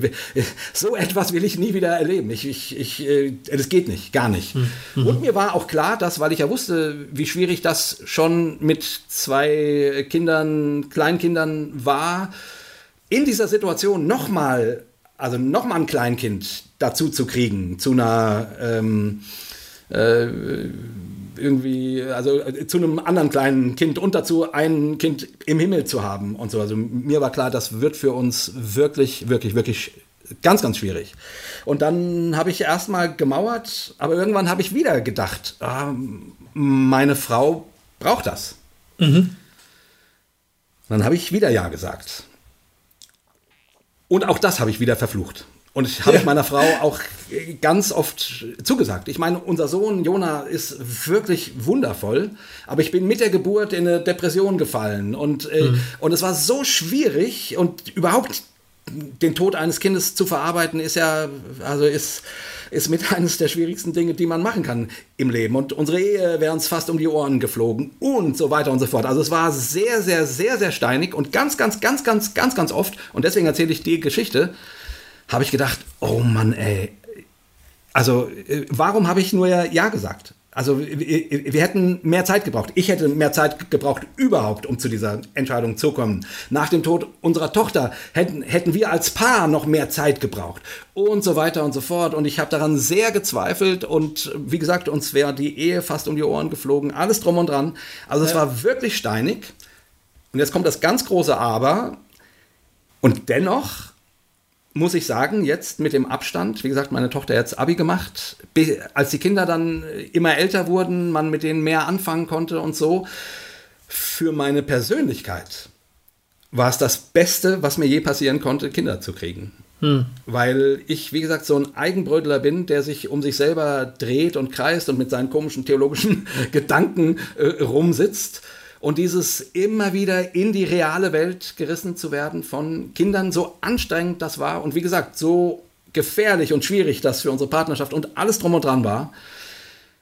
Es war dann, also irgendwann habe ich gemerkt, das war's, also das war wichtig für mich, das war mhm. nötig. Aber die Entscheidung, beide habe ich Julia zuliebe getroffen. Und ja. das wäre natürlich besser gewesen, ich hätte die aus vollem Herzen getroffen, aber das konnte ich nicht. Mhm. Ähm, ich will damit sagen, naja, gute Entscheidung, schlechte Entscheidung, sehr, also für wirklich einige Jahre, äh, für mich ganz individuell wie eine sehr schwierige und sehr schlechte Entscheidung aussehend, hat sich aber tatsächlich dazu entwickelt, dass ich gesagt habe, ich bin meiner Frau heute echt total froh, dass sie mich, ich sag's jetzt mal frech, da rein manipuliert hat. Ja. also, dass sie mich dazu gebracht hat, äh, Ja zu sagen, weil das mein Leben so bereichert hat, so bereichert hat, wie, wie, wie nichts auf der Welt mein Leben sonst hätte bereichern können. Also äh, ich bin jetzt sehr froh, Kinder zu haben und die sind ganz wundervoll und so weiter. Und ich empfinde mich immer noch nicht als den besten Vater der Welt. Ähm, so, aber ich, also, ne, ich wollte einfach nur sagen, also diese ganze Frage nach, was ist eine kluge oder was ist eine gute Entscheidung, wie trifft man eine gute Entscheidung? Also in dem Fall, was eine wirklich komplette lebensverändernde Sache war, äh, hatte ich ganz lange das Gefühl, das war, das war alles falsch. Und jetzt denke ich, nee, es war alles richtig. eigentlich, eigentlich wurde die Entscheidung für dich getroffen, ne? Ich nehme ich nehm mich, ja, nehm mich ja auch eher als entscheidungsunfreudig wahr. Mhm. So. Mhm. Du bleibst gerne in den Dingen, die du kennst. Genau. Und ähm, neue Sachen ausprobieren, neue Wege einschlagen oder so, findest du meistens eher unsympathisch, sag ich genau. mal so. Ne? Also ich bin, was das angeht, ein, ein echter Spießer. ja, ich weiß gar nicht, ob das spielsig ist. Du bist, keine Ahnung, wie, wie man das nennt, phlegmatisch vielleicht. Aber ähm, wenn man dann mit dir gemeinsam unterwegs ist, dann muss man dich vielleicht manchmal zu Entscheidungen zwingen ne? und sagen, jetzt machen wir mal das. Und dann sagst du, das finde ich aber scheiße. Hm. Ja, okay, von mir aus, ja, war eigentlich nicht so schlecht, aber auch erst nach zwei Jahren oder so. so. ja, ja, genau. So ist das. Also das, äh, ich, ich weiß auch nicht, ob ich jemals die Entscheidung selber getroffen hätte, Ja. zu sagen, äh, ja, Kinder kriegen ist eine gute Idee. Wahrscheinlich nicht. Also von daher war das auch notwendig äh, irgendwie. Aber das kann ich jetzt im Nachhinein sagen. Ist doch eine gute Lehre, aus, die man aus deiner Geschichte ziehen kann, dass manchmal gute Entscheidungen auch für einen getroffen werden. Es ist vielleicht ein bisschen schmerzhafter oder ein bisschen emotional schwieriger, weil man dann immer sagt, wenn es nach mir gegangen wäre, hätten wir das nie gemacht. Ne? Vor allen Dingen, weil ja äh, gerade gravierende Entscheidungen ziehen ja manchmal so erstmal auch schwierige Zeiten nach sich, bis sich dann alles gesettelt hat, bis sich der Staub setzt und so. Ähm, vergeht meistens eine gewisse Zeit und die ersten Jahre sind möglicherweise total anstrengend und so. Und derjenige, der die Entscheidung nicht getroffen hat, für den die getroffen worden ist, der sagte natürlich, das wusste ich, das klappt nie, das ist doch scheiße hier. Genau das habe ich auch gesagt. Ja. Genau das habe ich auch gesagt. Und die andere Person muss das dann aushalten und die sagt dann immer, nee, nee, pass mal auf, das wird schon noch, ja, jetzt halt, jetzt halt doch mal die Fresse. Ne? Aber irgendwann, so in ein paar Jahren, sagen beide hoffentlich. Aber das ist natürlich anstrengender äh, für, für beide. Ja, wäre natürlich, also das ist, wie gesagt, das ist auch ein bisschen meine Persönlichkeit. Du hast vollkommen recht, du hast das genau auf den Punkt gebracht. Ich muss manchmal zu meinem Glück gezwungen werden. Ähm, schöner ist es natürlich, wenn man selbstständig zu so einer Entscheidung kommt und zu solchen Entscheidungen kommt. Ähm, Ja. Und ähm, Aber die sind halt riskant. Also jede Entscheidung birgt ein gewisses Risiko in sich. Manche äh, Risiken sind kleiner, da denkt man gar nicht drüber nach. Ne? Ja. Also kaufe ich mir jetzt zum Beispiel, kaufe ich mir jetzt das Ticket für das Fußballspiel oder nicht? Ja, was ist, wenn das Spiel scheiße ist? Naja, egal. Ne? Haben wir einen schönen Abend. Das Spiel wird scheiße. Aber okay, na gut, so schlimm war es ja nicht. Aber zum Beispiel kaufe ich mir jetzt das Fußballticket in, für das äh, Länderspiel in Budapest bei der EM zum Beispiel. Der kostet aber 400 Euro plus die Reisekosten sind wir dann bei 3400 Euro. Und dann wird das Spiel scheiße, da ist das Risiko schon ein bisschen größer. Ne? Ja, genau. Also da, da, und ähm, so eine Lebensentscheidung wie, wollen wir Kinder haben oder nicht, ich meine, das ist natürlich eine Mega-Entscheidung. Oder Ja. wollen wir jetzt gemeinsam den Weg äh, des Lebens weiter zusammen gehen oder nicht, das ist natürlich riesig. Und also, und du kannst es eigentlich nicht wissen. Kriegen wir das hin oder nicht? Wird es gut oder nicht? Es ist echt. Ich will nicht sagen, es ist eine Wette auf die Zukunft, aber man, da ist ein gewisses Risiko dabei und wenn man so ein Risikobewusstsein hat, wie ich glaube, du hast ein großes Risikobewusstsein. Ja. Ne? Andere Leute, die gerne schnell, spontan wichtige Entscheidungen treffen, die haben das möglicherweise gar nicht so sehr. Die denken sich, ja, wird schon gut gehen, aber du siehst möglicherweise, was daraus folgen kann und du sagst, da habe ich keinen Bock drauf. Und das ist dann irgendwie auch nachvollziehbar, finde ich.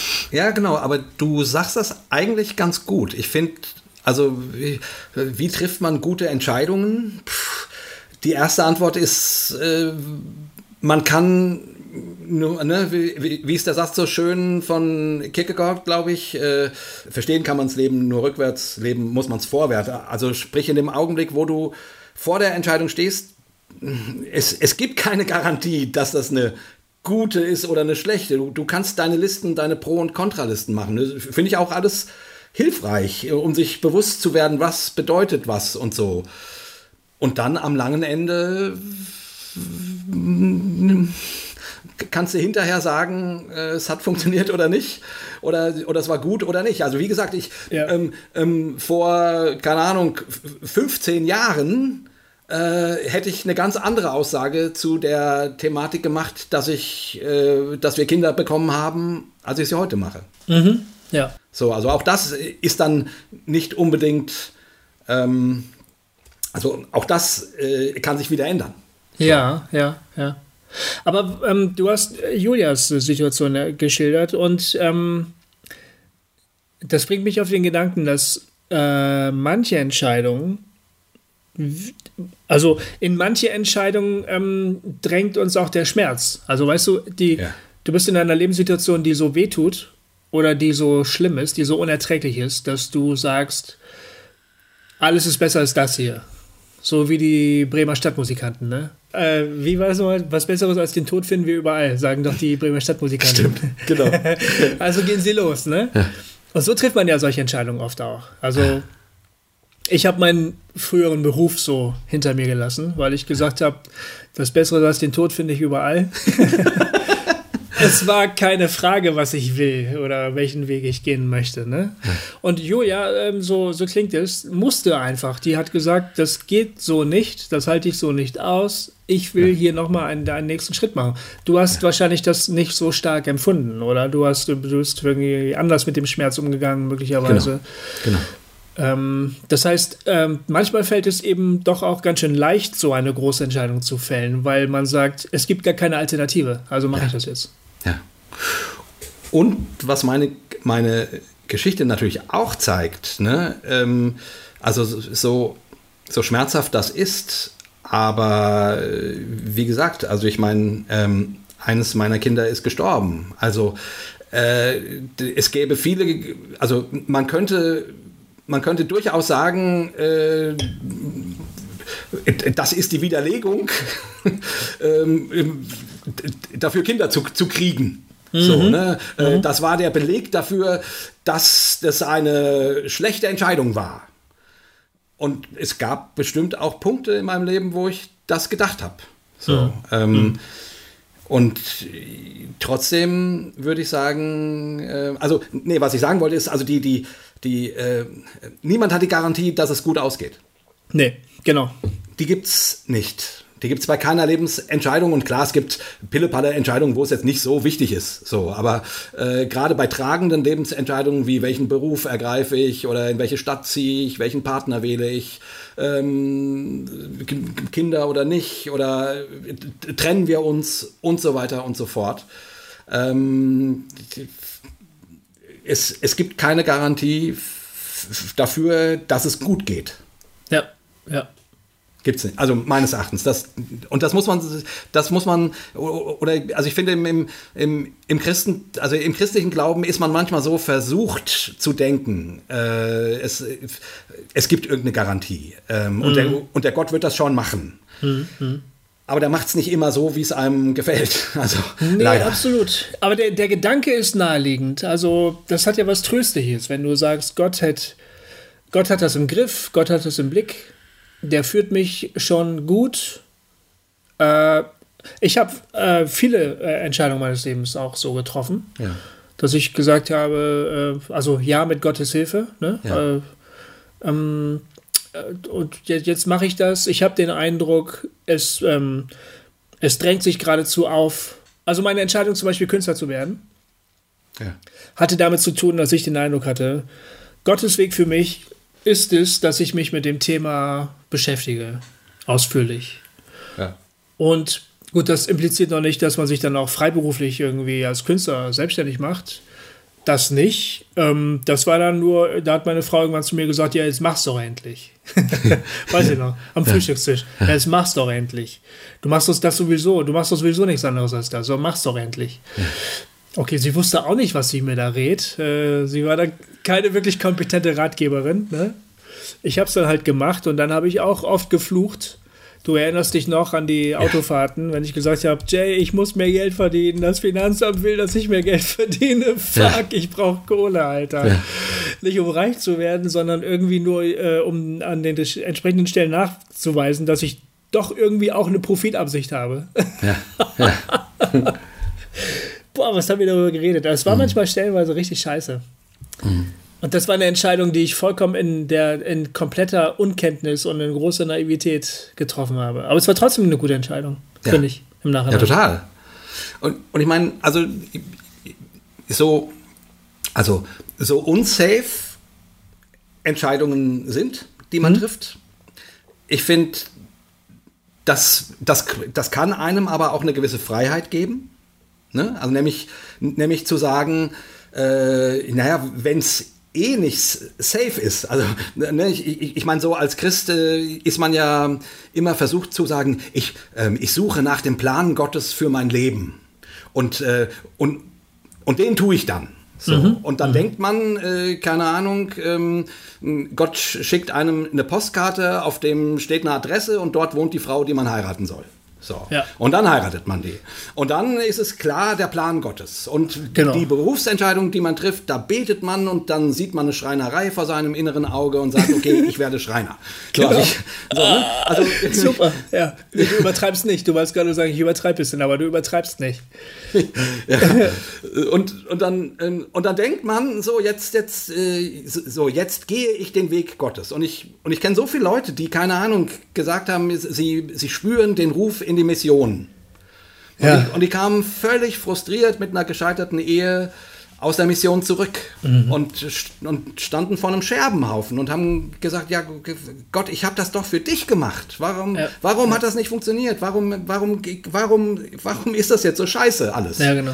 So, Ja. und darauf gibt es natürlich nicht unbedingt Ant Antworten, sondern das zeigt einfach, naja, es ist eben nicht, also es ist nicht safe und man kann sich auch verhören oder man kann auch äh, mit den besten Absichten und den besten prophetischen Eindrücken schlechte Entscheidungen treffen. Geht, ja. Ähm, aber, darauf wollte ich hinaus, es könnte einem auch eine Freiheit geben, eine Lockerheit, zu sagen, naja, wenn es eh nicht safe ist und wenn ich mich irren kann, Ja. dann brauche ich eigentlich vielleicht keine Angst vor Entscheidungen zu haben. Ja, das ähm, stellt die Frage nach dem Scheitern. Also wie gut kann man mit Scheitern umgehen? Ich kann es nicht sehr gut, muss ich ehrlich sagen. Also Ja, zum ich auch Beispiel, ganz banales Beispiel, meine Freiberuflichkeit hätte ja auch einfach, ich hätte auch irgendwann sagen können, Entschuldigung, das war ein Versehen, ich habe gar nicht gewusst, dass es so anstrengend ist und was ich dafür alles wissen muss, ist ja Wahnsinn. Ich höre einfach wieder auf. Ne? Egal, ich melde das wieder ab. Äh, das wollte ich aber nicht. Ich hatte dann ja irgendwie auch den Ehrgeiz äh, zu sagen, nö, ich möchte jetzt gerne schon beweisen, dass ich das kann. Ja. Ich wollte, ich kann, ich kann schwierig, ich kann schwer mit Scheitern umgehen.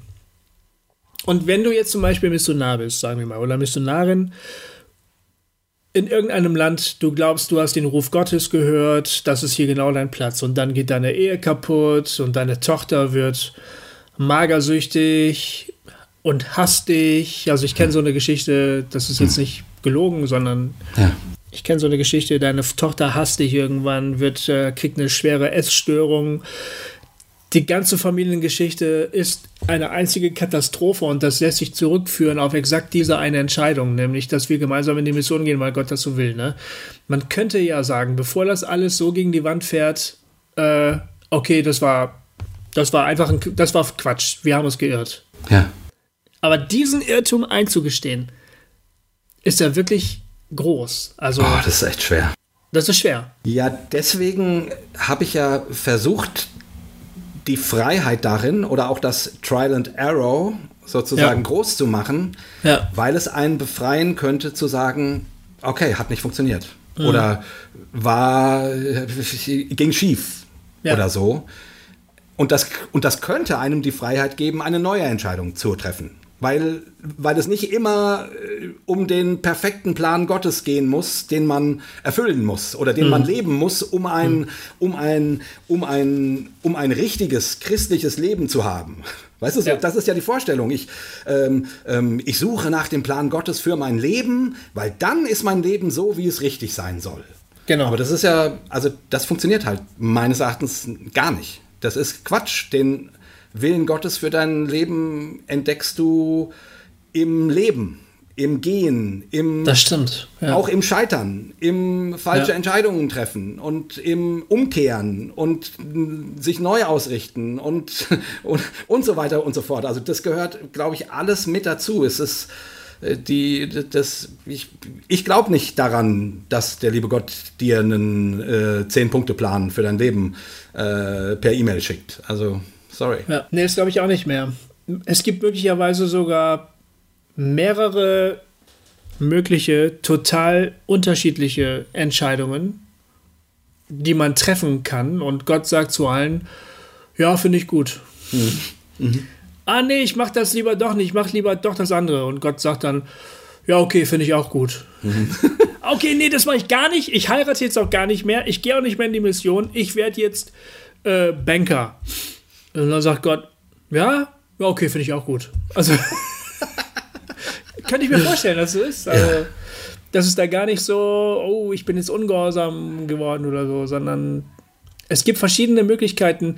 Ich glaube, es ganz, ganz vieles hängt an der, an der eigenen Persönlichkeit. Also ob man der Person, die man selbst ist, ob man der treu ist. Das, das spielt, glaube ich, eine große Rolle. Also klar, manchmal muss man über Grenzen gehen. Du zum Beispiel bist ganz massiv über deine persönlichen Grenzen, die du so steckst, rausgezogen worden. Ne? Du musstest dich ganz schön strecken, du musstest ganz schön neue, neue Kompetenzen sozusagen dir antrainieren.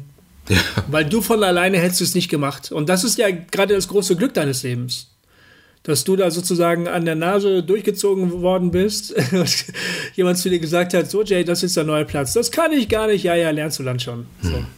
Ja, genau. Also, genau. aber auf der anderen Seite steckt das ja trotzdem in dir drin. Also das ist ja nicht, das kommt ja nicht aus dem Nichts, sondern das ist ja da. Du hast ja diese Kompetenzen irgendwie und diese, diese Persönlichkeitsmerkmale, die hast du ja. Ja. Die hättest du von alleine nicht, nicht ähm, aktiviert. Ich finde aber, weißt du, was, was ich meine, ist, ich finde manchmal schon den Rückblick schon auch ganz hilfreich. Also wenn man zum Beispiel diese und jene Erfahrung gemacht hat in seinem Leben und gemerkt hat, dies und das, das hat bei mir eigentlich echt gut funktioniert. Ich fühle mich da wohl und das mache ich auch gut. Wenn dann eine neue Entscheidung kommt, kann ich das ja zumindest mal abgleichen. Ja. Und sagen, das passt da recht gut dazu. Also so bin ich zu Hossa Talk gekommen, würde ich sagen. Ja. Genau. Also Genau, jetzt, jetzt, jetzt kommt also ich habe zwei, ich hab zwei unterschiedliche Sachen gesagt gerade eigentlich. Also manchmal passt es und es ist intuitiv klar, dass es gut passt. Ne? Ja. Und manche Entscheidungen, die ziehen dich aus dieser Komfortzone komplett raus und du musst wirklich schwimmen lernen zum ersten Mal in deinem Leben, weil sonst ertrinkst du halt und das ist manchmal auch gut, aber das tut halt sehr, sehr viel mehr weh. So. Ja. Ja, ja, genau, genau. Also, aber den, den Punkt, ich meine, die Frage war ja nach, wie trifft man gute Entscheidungen? Also zumindest mal zu gucken, was passt denn zu mir, mhm. finde ich erstmal die, die naheliegendste Antwort. Ja, das finde so, ich auch. Ja. Die naheliegendste Antwort. Ich meine, ja. äh, ne, ich meine, ich entsinne mich, als ich irgendwie zum Glauben kam, da gab es so ein bisschen die Idee, ähm, dass Gott genau das für dich will, was dir keinen Spaß macht. Ja, genau. So, ja, so, so, genau. so, haben wir damals gedacht, irgendwie, ja, weil, ja. weil man ja sein Fleisch äh, ab, ab, äh, ablegen soll und bekämpfen soll. Und, Aha, und das, was genau. mir Spaß macht, äh, das, das kann demnach nicht das sein, was Gottes Wille für mein Leben ist. So. Genau. Und ich, da, ist die, da ist die Prägung heutzutage zum Glück an einer anderen Stelle. Ja, zum Glück. Ja. Das, das lehren wir, oder das wird so kaum noch gelehrt. Und das finde ich gut. Also, weil äh, ich meine, warum sollte Gott dich mit einer Freude an Musik äh, geschaffen haben und dann darfst du keine Musik machen. Das macht einfach überhaupt keinen Sinn. Ja, also. da würde ich gerne mal ein unerwartetes Dank von meiner Stelle aus aussprechen, nämlich Richtung Willow Creek, glaube ich. Also ich habe das zumindest im Umfeld von Willow Creek und den ganzen Gabentest, Gabendingsbums ja. und so.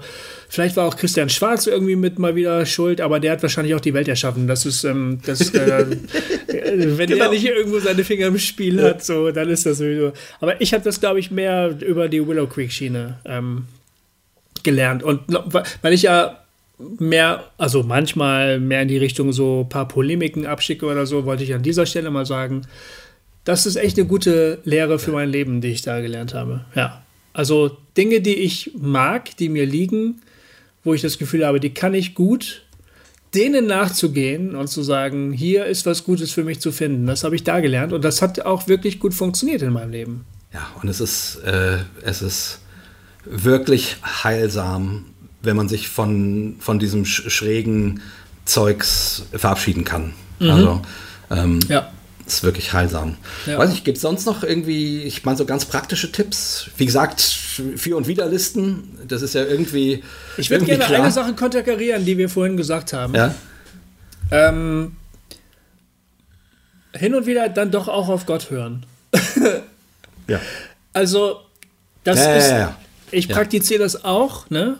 Also, ich versuche sozusagen mehrgleisig zu fahren. Ich versuche auf der einen Seite mich zu beobachten, wie es mir geht in einer bestimmten Lebenssituation.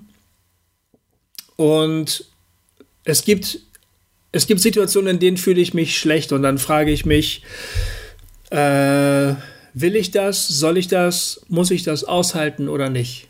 Hm. Und dann zum Beispiel, wenn du sagst, wir haben Kinder bekommen und mir ging es schlecht. Da war aber irgendwie klar, das bedeutet jetzt nicht, dass du die Familie verlässt. Ja. Und deine Frau alleine lässt mit den Kindern, sondern das hältst du jetzt aus. So da, das erfordert, das ist einfach naheliegend, dass es die richtige Entscheidung ist. Aber es gibt, die, die, die Antwort könnte auch sein, nee, das verlasse ich jetzt. Diese Situation verlasse ich jetzt. Ich habe die ausgehalten, aber jetzt ist es irgendwann nicht mehr gut für mich. Ne? Ja. Ähm, und dieser, diesen wachen Blick auf die Situation zu haben, finde ich, das ist das eine. Und das andere ist das Zwiegespräch mit Gott. Also das, das führe ich schon auch, dass ich sage, Gott, was willst du? Welche Idee hast du? Empfinde ich das gerade richtig? Mein Eindruck ist, es ist ein Schritt dran für mich. Kriege ich von dir irgendwelche Bestätigungen? Kriege ich neue Eindrücke? Kriege ich neue Ideen? Sagen mir Leute was Schlaues? Lese ich was Schlaues? Ähm, habe ich beim Spazierengehen eine, einen guten Gedanken, der bei mir hängen bleibt, dem ich gerne nachgehen möchte, den ich mir gerne behalten möchte. Also ich, ich versuche auch auf diese Dinge zu achten. Ich finde das auch, auch super, dass du das nochmal so betonst, weil ähm, man könnte denken, dass wir das äh, für Blödsinn halten, nach dem, was ich vorhin gesagt habe, aber das äh, halten wir gar nicht für Blödsinn. Also ich auch nicht. Ich finde das genauso richtig. Und eben genau das, du hast es gerade in einem Nebensatz gesagt, ähm, also man muss Entscheidungen nicht einsam und allein für sich selber treffen.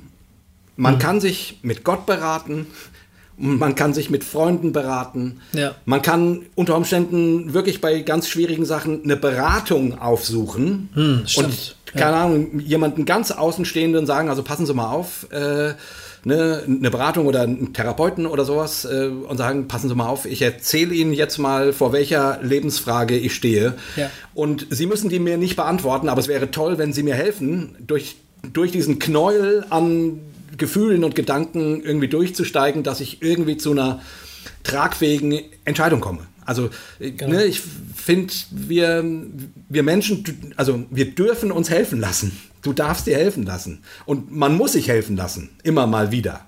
Von Freunden oder eben tatsächlich professionell. Ähm, und von Gott sowieso. Also äh, ja, das ist. Und manche Entscheidungen brauchen auch Zeit. Also ich, ja. wir sagen in unseren Eheseminaren immer gerne, ähm, in Krisensituationen keine lebensverändernden Entscheidungen treffen. Ja.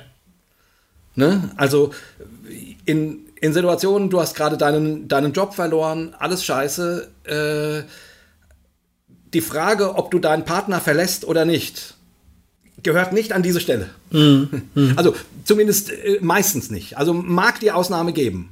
Aber in der Regel äh, erstmal die eine Krise bewältigen, bevor man sozusagen die andere lebensentscheidende Frage sich stellt und beantwortet. Also stellen kann man die sich natürlich auch schon vorher, aber die, die, die, ich finde, es ist, ist eine gute Regel zu sagen, in der Krise ähm, entscheide ich das nicht, sondern erst, wenn, wenn ich das wieder einigermaßen unter den Füßen habe.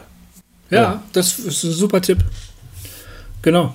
Ich, es liegt mir auf der Zunge, ich muss gerade sagen, ist halt nur blöd, wenn dein Leben eine einzige Krise ist. Dann musst du halt vielleicht doch irgendeine Entscheidung treffen irgendwann, weil dein Leben so ständig vorbeigeht wahrscheinlich.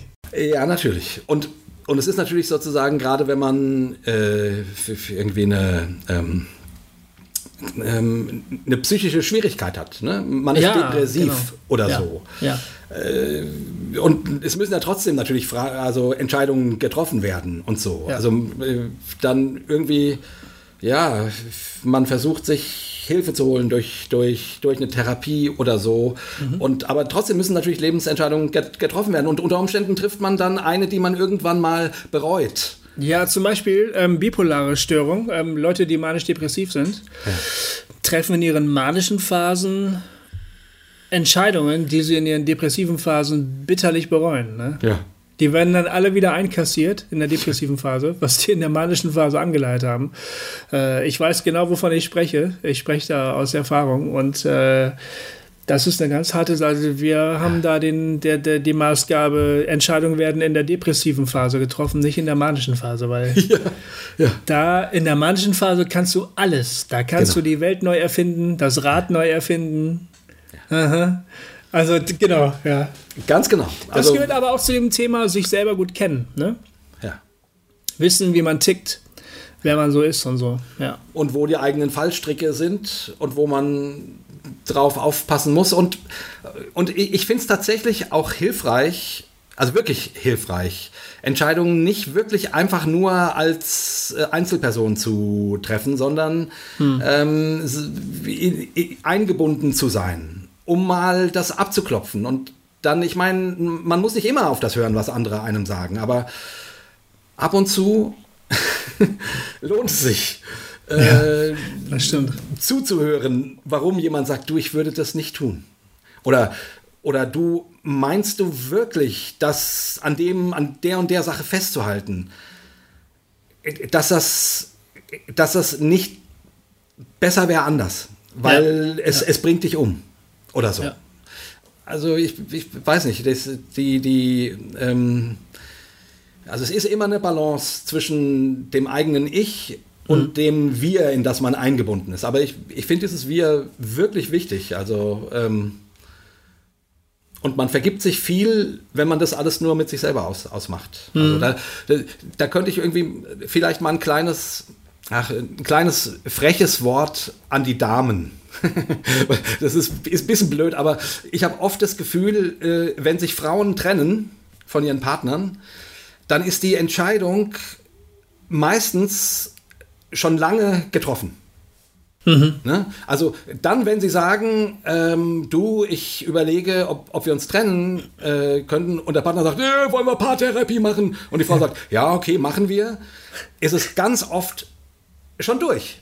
Ja. Also die, die, die, weil, weil gerade so eine Sache Frauen dann doch, also jetzt nicht, dass das Männer unbedingt anders machen, aber äh, das ist so meine Erfahrung. Also ich, ich bitte nagelt mich nicht auf Geschlechter und sowas fest. Ähm, ähm, aber meine Erf- Erfahrung ist die, wenn Frauen die Entscheidung get getroffen haben, dann ist es durch. Ja. Dann ist da auch kaum noch was zu holen. Für dich als Partner sowieso nicht. Äh, und so. Und, und äh, einfach sozusagen das Plädoyer äh, geht doch, sprecht doch frühzeitig mit euren Freundinnen und am besten auch mit eurem Partner über so eine Frage. Ähm, weil zumindest äh, es gibt Punkte, an denen man noch was machen kann. Und es gibt Punkte, an denen, an denen, an denen es, an denen es tatsächlich nichts mehr macht, zu machen ist. Und Ja. äh, Ja. ja, also ich hoffe, das wird richtig ver verstanden. Das soll jetzt kein Geschlechterding sein, sondern einfach nur so das, das was ich immer wieder mitkriege, äh, immer wieder gesehen habe, dass, dass Frauen an, an dem Punkt eher dazu neigen, das mit sich selbst auszumachen, äh, auch ganz lange durch, durchzuhalten. Aber wenn der Punkt erreicht ist, dann gibt es auch kein Zurück mehr. Ja, ich glaube, ich glaube, ich kann das sogar ein bisschen nachvollziehen, warum das in, man, in, in, in manchen Fällen so passiert. Die betreffende Person versucht das selber erstmal aufrechtzuerhalten. Die denkt sich, nein, Trennung, das geht nicht. Ach, die Konsequenzen und er leidet dann noch auch so, ich will ihm das nicht zumuten und vielleicht haben wir ja noch eine Chance. Und dann irgendwann kommt dieser Punkt, der baut sich so auf, die, dieser, der, der, der Point of No Return. Und dann weiß sie aber auch, wenn ich jetzt anfange zu diskutieren, dann schwört er Stein und Bein. Alles wird sich ändern. Er wird alles behaupten, zu tun, um das alles zu retten. Und ich werde nicht anders können, als dann zu sagen, naja, okay, dann versuchen wir es nochmal. Aber das, genau das, wird sie sich denken, ist mein Tod. Denn wenn ich jetzt dann, die, dieselbe Scheiße nach drei Monaten wieder da, und dann haben wir den ganzen Sums noch mal und ich kann einfach nicht mehr. Und deshalb entscheide ich jetzt einfach, nö. Und das ist eine reine Höflichkeit, ne? In dem Fall, du, wollen wir mal drüber nachdenken, ich habe den Eindruck, wir- eine, eine Auszeit würde uns gut tun, ne? Und in Wirklichkeit, Schatz sucht dir eine neue Wohnung. das ist natürlich nur reine Höflichkeit, ne? Weil sie eigentlich durch ist mit dem Thema. Sie will die ganzen Diskus Diskussionen gar nicht mehr. Sie wird das sich alles nur noch über sich ergehen lassen. Sie wird dann immer sagen, ja, ich verstehe dich, ja, ich verstehe dich, aber sieh mich doch mal so und ja, nee, tut mir leid, der Zug ist abgefahren. Weil sie weiß, wenn sie jetzt die Tür aufmacht, hat sie verloren, dann ist er wieder drin. Ja, und da ist ja durchaus auch in Situationen was dran. Ne? Also, ich, ich- ne, da, also es kann auch tatsächlich genauso sein. Aber wenn man eben keine Ahnung, ein Jahr früher oder ein halbes Jahr früher sozusagen in die Gespräche gehen würde. Ja. Sozusagen, um zu gucken, was, was geht noch und äh, in, in eine Paarberatung gehen und so weiter. Also äh, eine, eine, eine, gewisse Ehrlichkeit auch, ne? schon früh eine gewisse Ehrlichkeit zu sagen, Schatz, bei uns läuft es nicht mehr so gut. Das einfach mal auszusprechen. Wieso? Was ist dein Problem? Ich finde es hier total super gerade. Uns geht's doch Gold. nee. Natürlich niemand hören? Ja, genau. genau. Nee, nee finde ich nicht. Nee. Ja. Ah, okay. Ja, stimmt. Also früher ehrlich sein, das, das würde helfen. Ja. Naja, okay. Ich würde mal sagen, ja. die gesammelten Weisheiten zum Thema Entscheidung treffen. wichtige Entscheidung. Ja, wichtige Entscheidung treffen. Genau. Also ich, ja. Gregi, ich weiß nicht, ob dir das jetzt doll geholfen hat, aber das ist das, was wir jetzt erstmal auf der Pfanne haben. Hallo ihr zwei, ich höre euch schon ganz schön lange mittlerweile und ich habe mal so richtig zurückgeblättert zu euren allerersten ähm, Podcast, den ihr da rausgebracht habt und ich habe das äh, den Podcast mir angehört mit Thorsten Hebel. Das interessiert mich ganz schrecklich, weil ich nämlich selber auch Evangelistin sozusagen bin. Ich bin äh, ausgebildet am Johanneum, an der Evangelistenschule Johanneum. Ich bin Jugendreferentin. Ich ähm, stehe tatsächlich auf Bühnen und erzähle von Jesus. Und deswegen ist es für mich ganz spannend gewesen, mir die Folge anzuhören mit Thorsten Hebel und Gofi, weil ihr das kennt, was ich mache. Jetzt ist es so, dass ich, äh, wenn ich Leuten von Jesus erzähle und zum Glauben auch einlade tatsächlich auf der Bühne, dass ich es aber nicht so mache, wie ihr das damals gemacht hattet, nämlich nach vorne rufen und jetzt kannst du zum Kreuz kommen und jetzt kannst du dein Übergabegebet sprechen. Das, ich weiß, das machen noch viele so. Ich mache das nicht so und ich bin auch bei weitem nicht die Einzige, die das nicht so macht. Also viel, vielerorts läuft das jetzt so. Man redet von Jesus und erzählt etwas, lern doch Gott kennen, lad ihn in dein Leben ein, aber das Ganze ist dann nicht mehr mit Aufruf, sondern mit, ähm, ja, kannst morgen wiederkommen äh, oder äh, wenn du Lust hast, kannst du mit gerne auf jemanden zugehen. Dort hinten stehen ein paar Beter oder ich rede dann später auch noch mit dir. Wenn dich das interessiert hat, bleib doch dran. Wir schenken dir eine Bibel. So. Äh, jetzt ist meine Frage, ist das besser? Ist das, ähm, wie, wie kann man heute evangelisieren? Vielleicht habe ich mich auch schon gefragt, seid ihr völlig die Falschen, die ich da frage, wie man heute evangelisieren kann von Bühnen? Weißt du, man kann ja, also sollte man das generell ganz streichen, zu sagen, dieses von der Bühne herab ist doch kacke, lasst es sein? Oder gibt es da schon noch Formen, wie man das machen kann? Und wenn ja, dann welche Form? Ja, ich schmeiß euch das mal hin. Das wäre so cool, wenn ihr darüber reden würdet. Das würde mich so unendlich sehr interessieren, ähm, weil ihr immer so gute Blickwinkel in Themen bringt. Ach, liebe ich einfach sehr. Deswegen bitte, bitte redet über dieses Thema. Also liebste Grüße von der Miriam. Cool. So ein schöner Anruf, Miriam. Äh, als ich den gehört habe, ging mir das Herz auf, äh, weil er einfach so, so schön ist. Ich, ich muss ja ehrlich gesagt sagen, ähm, ich bin ehrlich gesagt überhaupt kein kompletter Gegner von Bekehrungsaufrufen oder sowas. Nee. Bin ich eigentlich nicht, nicht mehr. Also nee. äh, ich würde das selber, glaube ich, nicht machen mit nach vorne rufen und so. Aber ich kann mir Situationen vorstellen, wo ich das durchaus auch hilfreich finde. Und wenn es eben nicht übergriffig gemacht wird oder so wie, so wie Miriam das geschildert hat, äh, im Sinne von, das ist ja eine eher feinfühlige Art, kommt doch wieder oder, oder man spricht dann eher im Kleinen nochmal weiter und, und, und guckt, wie man demjenigen quasi begegnen und helfen kann. Also äh, mir geht sogar eigentlich, ehrlich gesagt, so, also als ich den Anruf gehört habe, war mein erster Gedanke, boah, ich finde die Frage super, weil die in, ich, ich finde so unsere progressive äh, Schiene, die neigt ja manchmal so dazu, das alles so rein individualistisch zu sehen. Jeder macht das so, wie es, ihm gefällt und, äh, und zwingt dich zu nichts und so. Und das unterschreibe ich ja erstmal. Aber ehrlich gesagt, äh, würde ich persönlich mir ganz doll wünschen, dass wir dass wir Menschen haben mit einer evangelistischen Be Begabung, die Freude darüber, daran haben, mit anderen Leuten über Jesus zu sprechen und denen von Jesus zu erzählen, ob nun von der Bühne oder nicht. und die ihnen auch helfen, erste Glaubensschritte zu gehen. Also ich, ne, ich, ich weiß nicht, wie, wie, wie dir das geht, Gofi. Ich, mir geht's genauso, mir geht's Ja? genauso. Ja? ja, Ich kann mich gar nicht mehr so richtig an die Folge von vor sieben Jahren erinnern, die Ja, wir mit ja Thorsten bisschen aufgenommen eine haben. Wir haben ein bisschen, Skandalfolge. was? Ja. Es war ja ein bisschen eine Skandalfolge. Ja, es war ein bisschen Äh. eine Skandalfolge. Das, da kannte man uns aber auch noch nicht. Heute würde die vielleicht gar nicht mehr so solche Wellen schlagen. Ne? Ähm, äh, damals hat man, glaube ich, sogar im Christabel-Leiter-Gremium über uns geredet. Äh, Habe ich mir sagen lassen. Ja. Ja, was ja auch nicht schlimm ist. ist ja schön, dass mal über uns geredet wird, aber Genau. Und ich meine, wir haben ja ganz schön, ganz schön abgeledert da, was ich auch, Ja. auch, auch seine Berechtigung hat, finde ja, ich. ja, ja. Genau. Ja, es war auch die Lust an der Zerstörung damals so ein bisschen. Es hat auch einfach Spaß gemacht, meine Telefonzelle äh, kaputt zu prügeln. Aber ich habe, ich weiß, dass ich in dem Gespräch damals auch schon manchmal versucht habe zu sagen, naja, vieles finde ich eigentlich gar nicht so schlimm.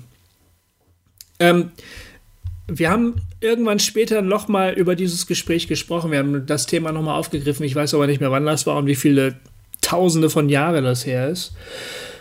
Ähm, und da habe ich auch, glaube ich, nochmal gesagt, vielleicht habe ich es aber auch irgendwo geschrieben, dass ich erstmal überhaupt nichts dagegen habe, wenn man sagt, als eine Art von psychologischer Hilfe, sage ich jetzt einfach mal, Glauben ist irgendwie auch eine Lebensentscheidung und wenn du dir das ja bewusst machen willst, dann komm doch jetzt mal hier und, da hin. Mach eine Handlung, mach eine bewusste Handlung, die du damit ähm, assoziierst und mach es dir selbst bewusst, dass das ein wichtiger Schritt in deinem Leben ist. So, ne? Die Frage ist nur, ähm, kontextualisiere ich das wirklich so?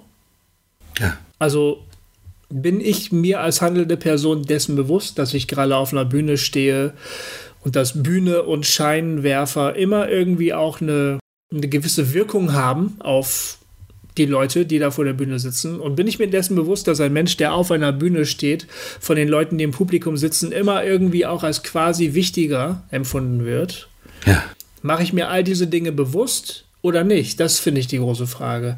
Und ich glaube, wogegen wir geledert haben, war die Gleichsetzung von irgendwelchen manipulativen oder psychologischen Tricks mit geistlicher Dingsbums, Vollmacht, Amt, Mandat, wie man das auch nennt. Genau. Dagegen haben wir ein bisschen geledert. Ich finde es komisch, muss ich mittlerweile ehrlich sagen. Ich finde es komisch, diese Botschaft von einer Bühne in ein großes, dunkles Publikum herabzupredigen. Ich finde die Situation äußerst künstlich. Aber ich kann mir vorstellen, dass es hier und da Situationen gibt, wo das sinnvoll ist. Wo das an und ist, ist eine, ist eine, ist wie, wie Stand-up-Comedy. Also da macht man das auch, da steht eine, eine Person auf der Bühne, die wird hell beleuchtet, das Publikum ist im Dunkeln, die hören halt zu. Hoffentlich bietet die Person auf der Bühne eine gute Show. Wenn nicht, wird sie halt weggebuht. Ne? Das wäre Ja. nicht das richtige Machtverhältnis sozusagen in der Situation. Äh, und wenn sie gut ist, lachen wir alle und denken, ach, ist ja schön, was der Mensch davon erzählt hat. Wenn das so läuft, dann kann der Mensch von mir aus auch über Jesus Christus sprechen. Das ist doch eigentlich scheißegal. Das ist das Format an sich kennen wir. Nur wenn wir der Person da vorne im Scheinwerferlicht viel zu viel Macht einräumen und glauben, dass alles, was die sagt, ist jetzt Wort Gottes, dann finde ich, dann, dann fangen bei mir die Probleme an. Das ist eigentlich alles. Wie siehst du das nicht? Ich habe das ja gerade so ein bisschen auch durchaus kritisch in unsere Szene hinein gesagt, äh, dass ich mir, also ich würde mir durch, durchaus wünschen, dass, dass es Menschen gibt, die so begeistert von, von ihrem Glauben sind oder eben, keine Ahnung, die Gabe der Evangelisation haben oder wie man das auch immer nennt, dass sie große Freude haben, anderen Menschen ähm, einen Zugang dazu zu verschaffen. So würde ich es jetzt mal nennen. Ob man nun, äh, ob man nun einen Aufruf von der Bühne macht oder ob man äh, einfach mit Menschen da äh, drüber redet und die zum Essen einlädt und, und da sehr engagiert ist in dieser Hinsicht. Ich würde mir das wünschen, weil ich ja irgendwie also manchmal denke ich irgendwie, wir Progressiven ähm, trauen uns manchmal gar nicht mehr, unseren Glauben toll zu finden.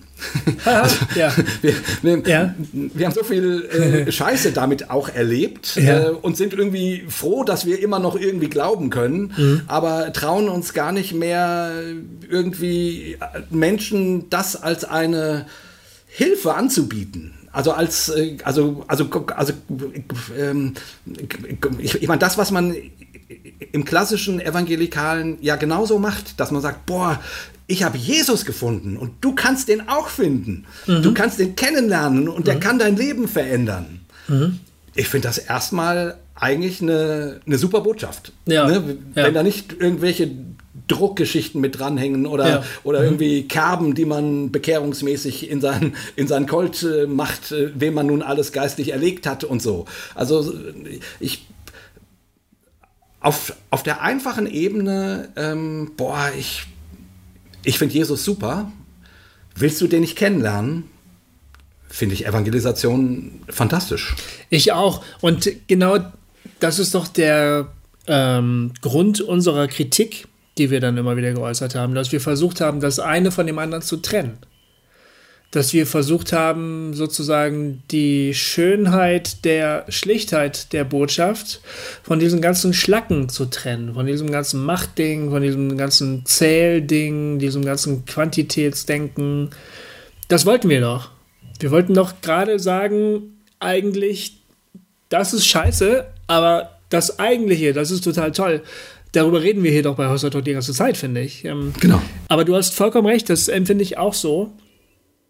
Ähm, bei dieser ganzen Reflektiererei fallen einem die schlichten Bekenntnisse, die schlichten Schwärmereien schwer, ne? Weil man dann immer gleich im Verdacht steht von entweder total naiv zu sein oder diesen ganzen schlechten Überbau mitzunehmen, so.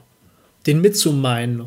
Und das stimmt ja gar nicht genau wie du das sagst, du, du, hast, du hast ehrlich gesagt in vielen Folgen hier bei Hossa Talk gesagt, ich wünschte, viel mehr Leute würden glauben. Ich liebe meinen Glauben, ich wünsche mir das für andere Leute auch.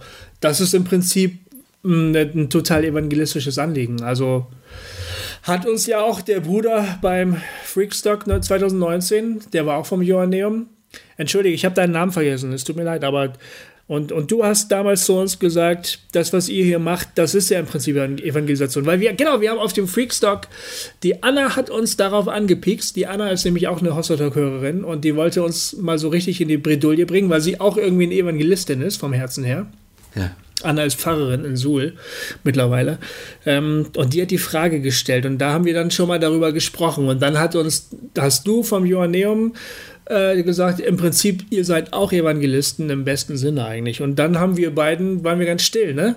Ich weiß das noch, wurden ein bisschen rot, aber das war auch irgendwie schön, uns das sagen zu lassen, weil es stimmt eigentlich. Also wir reden über den Glauben, wir problematisieren den Glauben, aber wir versuchen auch Wege zum Glauben zu eröffnen. Das machen wir hier eigentlich die ganze Zeit. Und wenn wir dann ein paar Hörer haben, die sagen, vielen Dank, dass ihr mir geholfen habt, dem Glauben endlich abzuschwören, endgültig, ja. da sind wir halt so komische Evangelisten, die sagen, ja, das ist ja auch schön, dass das hingehauen hat. Genau. haben wir so ein paar Hörer, ne? Ja, ja, natürlich. Markus und Andi und so. Ja, da, ähm, da gibt es einige, die, die, die, äh, die uns dankbar sind, dass wir ihnen, äh, dass wir sie zum Atheisten gemacht haben. und ehrlich, ich finde das ja auch gut. Und da sind wir wieder bei dem Thema Entscheidungen stimmt, ja. treffen. Ja, weil stimmt. irgendwie, wenn du so unter deinem Glauben leidest, äh, dass dein Leben irgendwie scheiße ist, äh, dann finde ich es klüger, du glaubst nicht. Ja, stimmt. Äh, und, und findest damit einen neuen Zugang zu deinem Leben, ja. ähm, als dass du immer unter diesem Diktum stehst, was dir irgendwie äh, und damit irgendwie nicht zurande kommst. So, also Richtig, aber das bedeutet ja nicht, dass man von seinem Glauben nicht schwärmen dürfte. Genau. Wenn man das denn gerne möchte. Also wenn man genau. das denn auch kann. Ja.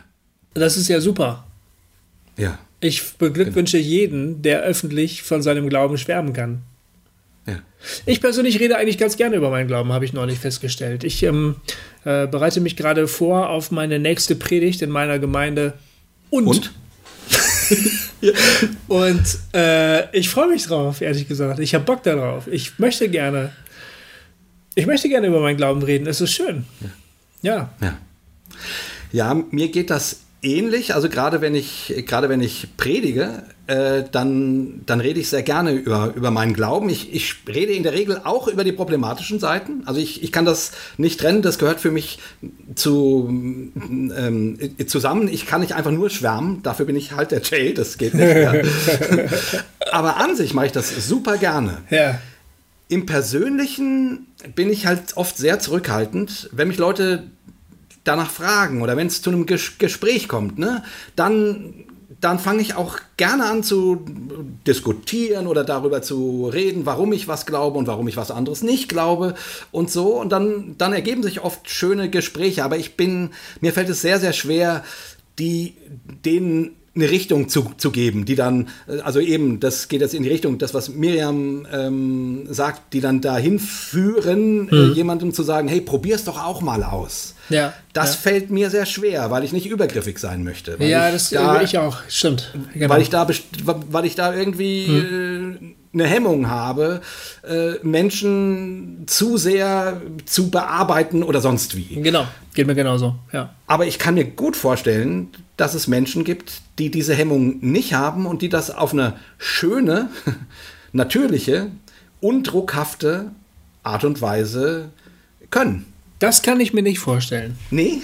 Nee, ich kann mir nicht vorstellen, dass jemand erstens keine Hemmungen hat, übergriffig zu werden und Mhm. dann in der Lage ist, das auf eine schöne Art, also auf eine schöne Art übergriffig zu werden. Das kann ich mir absolut nicht vorstellen. Ja gut, aber die Frage ist ja, was ist dann Übergriffigkeit? Ja, das stimmt schon. Also vielleicht sind wir Sensibelchen da ein bisschen zu sensibel und denken immer, immer wenn wir ungefragt unsere Meinung sagen, sind wir schon übergriffig. Das weiß ich nicht. Ich, ich habe ich hab auch oft das Gefühl. Also ähm, da war ich in meiner Berufsgruppe als Evangelist irgendwie auch ein bisschen mh, ein Außenseiter-Typ, weil die Leute, die sonst in meinem Beruf gearbeitet haben, die haben sich gefreut in der Bahn und beim Friseur und im Taxi und noch wenn sie vom Arzt vor dem Tod gerettet wurden, haben sie dem vom Evangelium erzählt, ne? Und ich habe mir gedacht, ich habe keine Ahnung, ich weiß gar nicht, wie du, ich würde mich in Grund und Boden schämen, ehrlich. Ja, genau. Das finde ich aber das Schöne an der Bühne, ne? Also, was ich an der Bühne mag, ist, ich stehe ja da drauf, weil jemand gesagt hat, bitte stell dich da hin. Genau. Es gibt ja keinen anderen Grund. Würde ich mich da einfach draufstellen, weil ich da Bock drauf habe, würden sie mich runterholen. Also auf einer Bühne Genau. steht ja nur jemand, der da stehen soll. Also. Und wenn ich dann rede, weiß ich, in den nächsten 30 Minuten unterbricht mich keiner. Das finde ich auch gut. Finde ich eine große Ja. Hilfe. Und wenn ich dann also weiß, die wollen jetzt wirklich meine Meinung wissen, dann sage ich sie auch gerne. Genau. Und dann versuche ich das auch so schön und unterhaltsam und schlüssig zu machen, wie ich das nur irgendwie kann. Wenn man mir quasi das Mandat erteilt, das zu tun, mache ich das gerne. Wenn ich mir das, ähm, äh, wenn ich mir das so erdreisten muss, ne, so, das mag ich nicht. Also, So geht's mir auch. Genau. Also die, dieses, ne, ich, ich erinnere mich, ich saß irgendwann mal mit einem sehr guten Freund und seiner Mutter in der Pizzeria und die Mutter war so eine, ne, die, die hat dann, der Kellner kam und wir wollten, ja, ich hätte gern die fünf und äh, hier die Tutti Frutti Mare irgendwie, so und sie äh, und, und anstatt ihre Bes- Bestellung aufzugeben, sagte sie, kennen Sie eigentlich Jesus? Und ich, und ich, ich, bin, ich, ich bin hier, und damals war ich noch in meiner High Charismatic Phase, also selbst dort äh, bin ich hier äh, versunken und habe gesagt, lieber Gott, wo ist das Loch, äh, in das ich mich jetzt hier verkriechen kann? Also weil ich irgendwie dachte, oh meine Güte, das, das, das, das, sowas macht man einfach nicht nach meinem Empfinden. ja, genau. Ich, und ich, ich, ich, ich kann das so auch nicht. Ich meine, äh, man muss sagen, diese Frau hat tatsächlich eine ganze Menge Menschen schon zum Glauben geführt.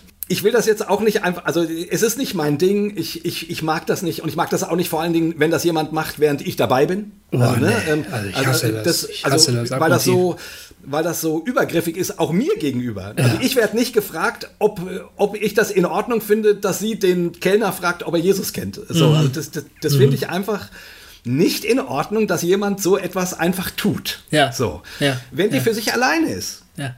und das auf so eine Art und Weise tut, von mir aus. Ne? Also ne, ich, ich, ich, will das, ich muss das nicht verurteilen nach dem Motto, das ist falsch und das macht man nicht, kann ich gar nicht beurteilen. Ich ist, ist, ist nicht meine Baus- Baustelle. Die kann ja machen, was sie will. Ja. Und derjenige und der Kellner kann dann sagen, die spinnt oder nein, erzählen Sie mir mehr. Ja. Und sie sagt, ja, hier die vier geistlichen Gesetze. Und übrigens, ich nehme die fünf. So, also, das kann sie ja gerne machen. So. Genau. Aber äh, wenn da Unbeteiligte mit dabei sind, finde ich das mir gegenüber nicht fair. Ich finde das an und für sich irgendwie schlimm.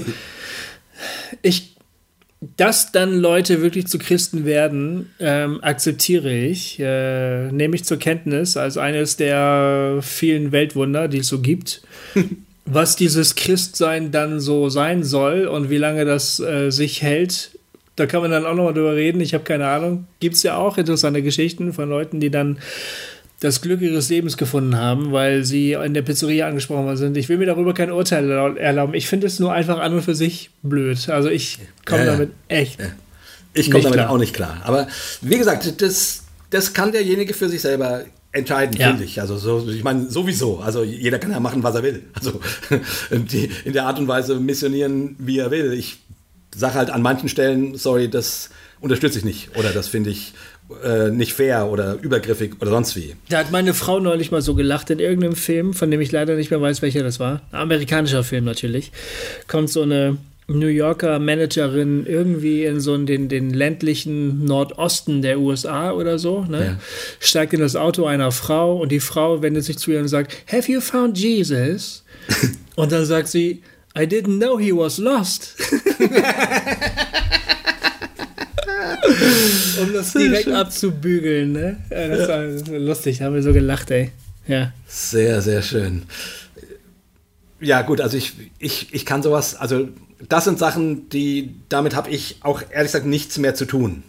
So, das ist, das ist nicht meine, okay. nicht Aber meine das ist unsere Glaubenswelt. persönliche Geschichte. Die Frage war ja von Miriam, ist das an und für, finden wir das an und für sich schlecht? Und die Antwort ist nö, eigentlich nicht, nö, nö. Nö. Also, und wie gesagt, wenn, wenn jemand das in einer, in einer schönen Art und Weise tut, Menschen einen Weg zum Glauben zu zeigen und ihnen dann auch von mir aus hilft und sagt, hey, wir können zusammen beten und so. Also ich finde das eigentlich toll. Ich auch. Ich finde halt einfach, dass eine große Sensibilität vonnöten ist. Also Ja. auch wenn ich glaube, dass dieses Pizza-Beispiel auch eine gewisse Form von Kraft hat, so, also Leute, die, ich habe manchmal ben, Leute beneidet, die irgendwie diese Skrupel nicht hatten, die ich habe, Ja. Ja. die also denen da offensichtlich irgendwo ein Sensor fehlt, ne, oder so irgendeine Synapse, die ich habe, die sie aber nicht haben. Das Leben ist leichter, finde ich. Wenn man allen möglichen auf die Leuten auf die Füße treten und vor die Schienbeine treten kann und es nicht merkt, ist das Leben leichter, finde ich. Ja. Ne? Ja. Habe ich leider nicht. Also für denjenigen. Für die denjenigen, Leute, genau. Für die Leute, die gegen die Schienenbeine getreten wird, nicht. Nee, für die nicht, nee. Aber, aber die Leute, denen die Synapse fehlt, ist es auf jeden Fall leichter. Ich finde aber jemand, der sich das, ähm, der, der sich das zutraut, beruflich zu machen, dem würde ich wünschen, dass diese Person eine große Sensibilität hat für die Situation. Ganz genau. Ja. Und ich habe ein großes Problem damit, wenn diese Sensibilität nicht vorhanden ist, wenn da mit einer angemaßten, keine Ahnung, Position, äh, mit einem angemaßten Status gearbeitet wird, äh, so. Also man muss einfach wissen, wer man ist, was man kann und was man lieber nicht tun sollte. Und ob da jetzt Scheinwerfer und Bühne sind oder nicht, oder ob man gerade in einem Skatepark sitzt mit ein paar Jugendlichen zusammen oder ob man in einem Altersheim Leuten eine gute Geschichte erzählt oder so. All diese Situationen, die muss man einfach, finde ich, zur Kenntnis nehmen und entsprechend handeln. Und diese Sensibilität, die würde ich voraussetzen. Und wo die nicht gegeben ist, würde ich sagen, das finde ich echt schwierig. Ja. Ja, ganz super. Sehr gut auf den Punkt gebracht. So, so empfinde ich das auch. Und ich, ich, finde, so wie Miriam das geschildert hat, klingt das für, für mich sehr sensibel. Ja, das stimmt. Also, ja, das ne, ich auch. Das klang ja. für mich sehr sensibel. Aus dem Grund, aus dem Grund habe ich mich auch so über den, über den Anruf gefreut, weil ich irgendwie gedacht habe, ach, das klingt nach jemandem, die die Freude daran hat, über ihren Glauben zu reden und Menschen diesen Glauben mitzuteilen und ihnen auch Wege zum Glauben zu zeigen. Also nicht nur Zeugnis zu geben und zu gehen, sondern ne, an, an, eine Weghilfe zu sein. So. Ja, ja. Und da dachte ich, boah, ja, wir brauchen solche Leute. Äh, Wie, wieso? Wieso sagst du das jetzt? Das würde ich gerne wissen. Warum sagst du wir und warum sagst du brauchen? Wer ist wir und wer braucht das? Das würde ich gerne wissen. Ja, gut, das äh, gut. Ja, ähm, ich glaube, um die Frage äh, zu beantworten, ähm, ich leide ja darunter, dass ich das Christentum untergehen sehe.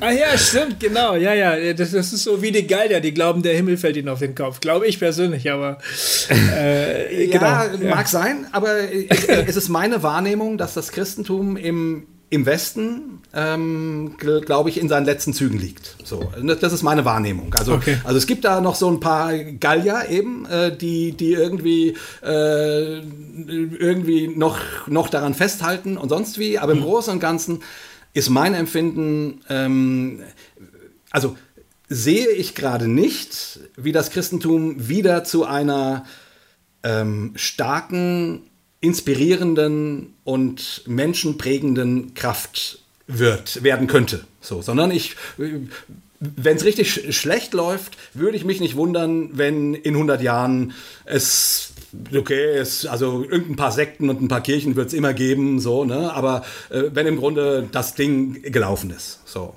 Ähm, das ist so meine pessimistische Wahrnehmung. Und deswegen sage ich, brauchen und wir, weil ich mich ja als Christ identifiziere und, weil ich, und weil ich den Glauben ja so schön finde und so und nach wie vor mit aller seiner Problematik so hilfreich äh, und wichtig und die Botschaft, die Jesus, ähm, worüber Jesus gesprochen hat, tatsächlich als das Beste finde, was ich in meinem Leben sehen kann. Ne? Also ich kann ja immer nur für mich sprechen, so dass ich sage irgendwie das, ähm, ich, ich wünsche mir, dass viele Menschen sich davon prägen lassen. So.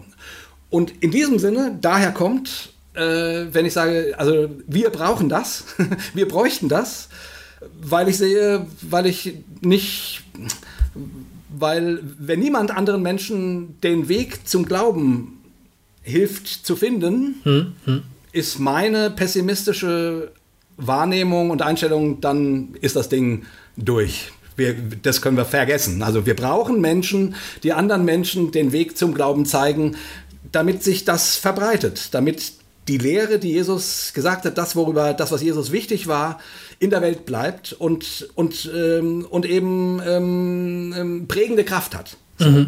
Das ist, das ist der Grund, warum ich mir wünsche, dass es prophetisch begabte Menschen gibt, dass es evangelistisch begabte Menschen gibt, dass es apostolisch begabte Menschen gibt, dass es hirtlich begabte Menschen gibt, ähm, äh, lehrmäßig begabte Menschen, die das in einer guten Art und Weise kontextuell in unserer Zeit, so wie sie halt ist, so postchristlich wie sie ist, den Menschen zugänglich macht, weil ich sonst nicht sehe, dass es eine Zukunft fürs Christentum gibt. Das ist so interessant, ne? Darüber reden wir ja auch seit Jahren, über diesen Ich weiß.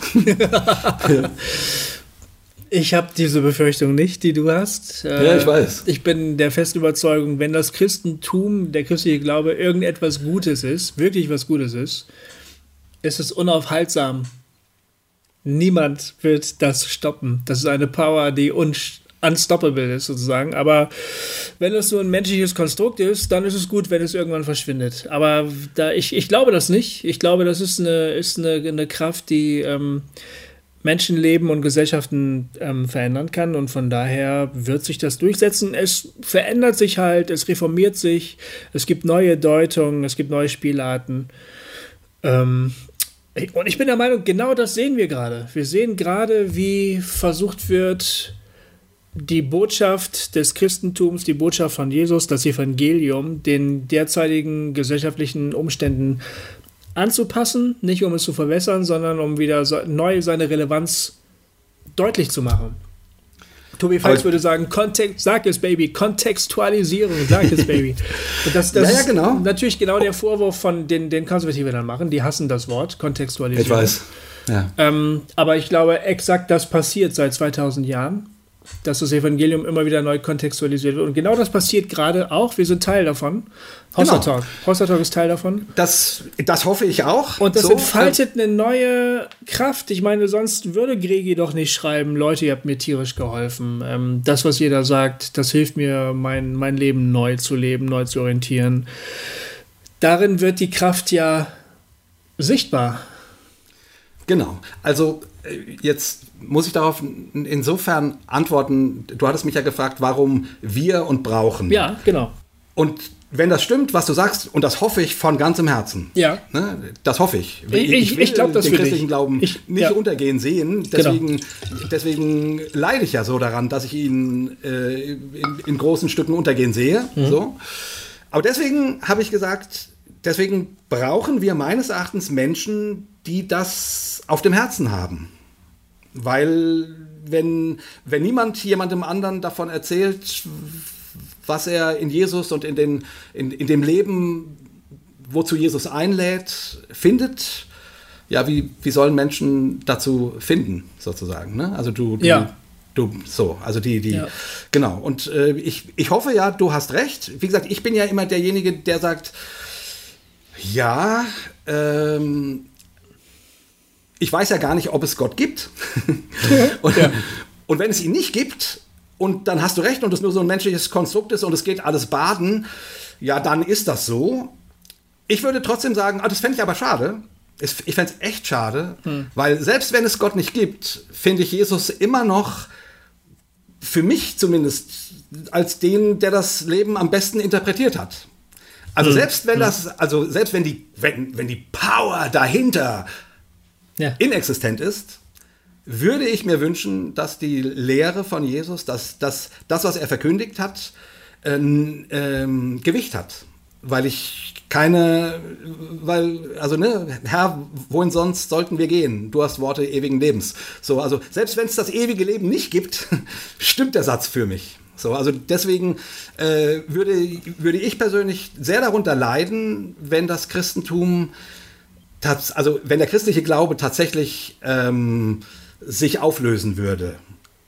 Weißt du, ja. was ich meine? Ja, ich weiß, was du meinst, aber ich stolper wieder über deine Formulierung, die meiner Ansicht nach das ganze Problem in, deiner Denk in deinem Denken zeigt. Du sagst, ich wünsche mir, dass die christliche Botschaft das Gewicht hat. Ja. Also entweder hat sie das Gewicht und dann ist es auch evident, dann zeigt sich das von selbst, oder sie hat es eben nicht. Entweder das ist halt, Ja, das halte ich halt für Quatsch. das Das verstehe halte ich ich nicht. echt für Quatsch. Weil, äh, ich, also ich, ich, ich habe so viel beschissenen christlichen Glauben erlebt, Ja. dass ich nicht glaube, dass die Botschaft einfach sich erweist. Okay, aber du hast da- das war sondern noch- die Botschaft das- ja. braucht Menschen, die sie leben und weitergeben. Mhm. Und von daher, sorry, ich, ich habe so viel äh, christlichen Mist erlebt, dass ich nicht glaube, dass ich das von, also dass das ein Perpetuum mobile ist. Ähm, nee, aber du hast doch auch das andere erlebt. Also erstens, du kennst ja die Worte von Jesus, ne? Und du weißt ja, dass die sehr beeindruckend sind. Also deshalb kehrst du ja immer wieder zu ihnen zurück. Und dann hast du ja einzelne positive Beispiele erlebt, wo Leute die Worte gedeutet haben, auf die neue Situation angewandt haben. Und wo das dann eben eine gewisse Kraft entwickelt hat. Wenn das nicht so wäre, wenn du das nicht erlebt hättest, wärst du ja schon längst nicht mehr dabei. Da würdest du ja sagen, ja, okay, dann mache ich was anderes. Also ja, ja, ja. es gibt ja, die Welt ist bunt und groß Genau. und schön, da gibt es ja noch so vieles zu entdecken. Aber du kehrst ja immer wieder zurück und das hat doch einen Grund, warum du immer wieder dann zurückkehrst. Obwohl du sagst, ich weiß nicht wirklich, ob es Gott gibt, aber trotzdem gibt es irgendetwas, das dich zurückzieht dazu. Und das Ja, okay. ist doch letztlich die Kraft, die sich dann erweist, würde ich sagen. Ja. Zumindest lässt dich irgendetwas nicht los. Ja, genau. Also der, der, ich, ich gebe dir völlig recht. Nochmal, deine Frage war, warum wir und brauchen. Ja. Das habe ich versucht zu Okay, erklären. ja, ja, ja. Ne, ich, äh, warum ich zu dazu, warum ich mich darüber freue, wenn es Menschen gibt, die so erfüllt von dieser Botschaft sind, dass sie sie gerne anderen weitergeben und hoffentlich in einer Art und Weise, die hilfreich ist. So. Ja. Äh, Und deswegen äh, sag, deswegen meine ich, ich, ich glaube, wir brauchen das. Ja, genau. Aber du machst es ja auch die ganze Zeit. Das ist ja das Ja, ja, nee. Witzige. Also, Ja, ja, das, das stimmt. du bist ja einer davon.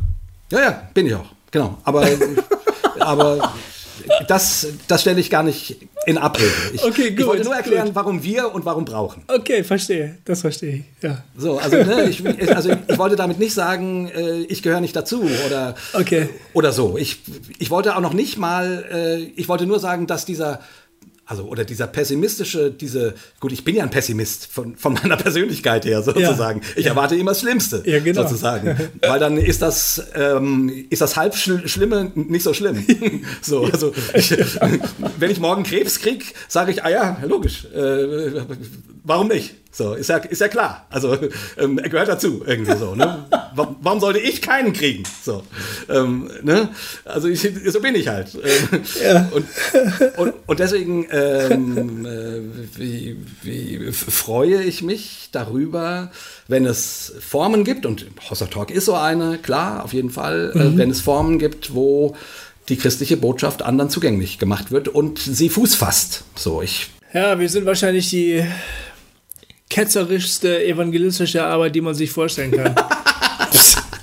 die sich darüber freut, wenn sie Leute endlich zu Atheisten macht, weißt du? Das, Ja, Oh wenn es denen Gott. hilft, oh, ist doch fantastisch. ja, wenn es hilft, ist Ne? gut. Stimmt. Ja. Ja. Also wirklich, ich, äh, das ganze, dieses, dieses ganze Glaubensgelaber, äh, wenn das keinem hilft, ist das doch alles nur dummes Zeug. Also, Ja. ne, deswegen, ja.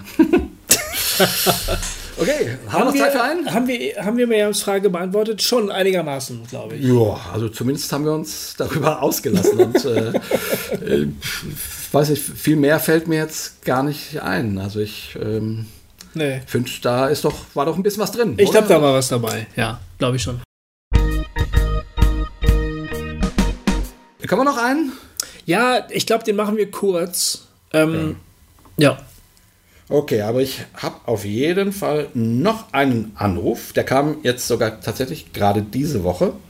Ähm, und den spielen wir euch mal. Also nur mal nebenbei erwähnt, ihr wisst ja, dass ihr uns anrufen könnt. Ne? Es gibt eine Telefonnummer, die steht auf der Homepage. Da könnt ihr uns auf die Mailbox, so wie diesen freundlichen, äh, tollen Menschen, uns irgendwas erzählen. Ne? Das ist doch gut. Also hören wir mal. Hallo Jay, hallo Goofy. Stefan hier aus Karlsruhe. Erstmal, ähm, ja, ich finde euren Podcast eigentlich ganz cool. Ihr quatscht über viele aktuelle und ähm, relevante Themen und meistens auch gut, manchmal ein bisschen langatmig, aber gut. ähm, ich hätte einen Themenvorschlag für euch. Und zwar redet ihr auch drüber, ähm, ja, wie die Gemeinden oder eine gem perfekte Gemeinde aussehen würde, was ihr an aktuellen Gemeinden kritisiert, welche Themen ihr wichtig findet, etc. Und habt ihr auch selber festgestellt, dass es so eine Gemeinde eigentlich nicht gibt. Ich klammer jetzt mal die Und-Gemeinde aus. Dann könnt ihr selber bewerten, inwieweit die perfekt ist. Und, ähm, Und? jetzt ist natürlich die Frage, wenn man in einer Gemeinde ist und da auch aktiv sein will, vielleicht Änderungen bewirken will, dann steht man ja vor so einem Berg Gemeinde, sieht, die hat irgendwelche Strukturen, funktioniert irgendwie, man weiß aber nicht so wirklich, wie man jetzt tatsächlich Änderungen bewirken kann. Da ist für mich die Frage, ähm, wie funktionieren Gemeinden eigentlich? Ähm, welche Strukturen gibt es so allgemein? Ähm, wie werden Entscheidungen getroffen? Ähm, insbesondere wie werden theologische Grundsatzentscheidungen getroffen? Und andere Frage vielleicht, warum überhaupt? Ähm, und dann, wenn man so eine Basis hat, wie kann man in solchen Strukturen hinein überhaupt Veränderungen bewirken? Ähm, was sind da, ich nenne es mal, Angriffspunkte? Genau. Einfach mal so ein bisschen Arbeit für euch, mal zu überlegen, wie man da in bestehende Strukturen eingreifen kann und eventuell auch mal Positives bewirken kann. genau, viel Spaß beim Diskutieren. Tschüss. Ja, Ja, das, Das ist äh, natürlich- Ich weiß nicht, sollen wir. So, so, sollen wir, wir könnten ein Buch schreiben. Äh, Genau. Eine kleine Doktorarbeit vielleicht. das ist eine Frage, die, da könnte man wahrscheinlich eine zehnteilige Folge zu machen, oder? Irgendwie. Ja, 10, 10 bis äh, 12, ja. Mhm. Aber Goofy, du bist jetzt ja neuerdings, äh, wie wir alle gehört haben, ähm, in einer Gemeinde, in der G Gemeinde und in Marburg. Und ähm, darauf spielt ja auch Carsten, hieß er, oder? Hieß er Carsten? Ich glaube, es war Stefan aus Karlsruhe. Ne? Richtig, ich. deswegen kam ich auf Carsten wahrscheinlich. Genau, Stefan. Aber hey, Goofy, ihr, das ist eine frisch entstehende Gemeinde. Ähm, ich weiß, du bist da ja zumindest aktiv.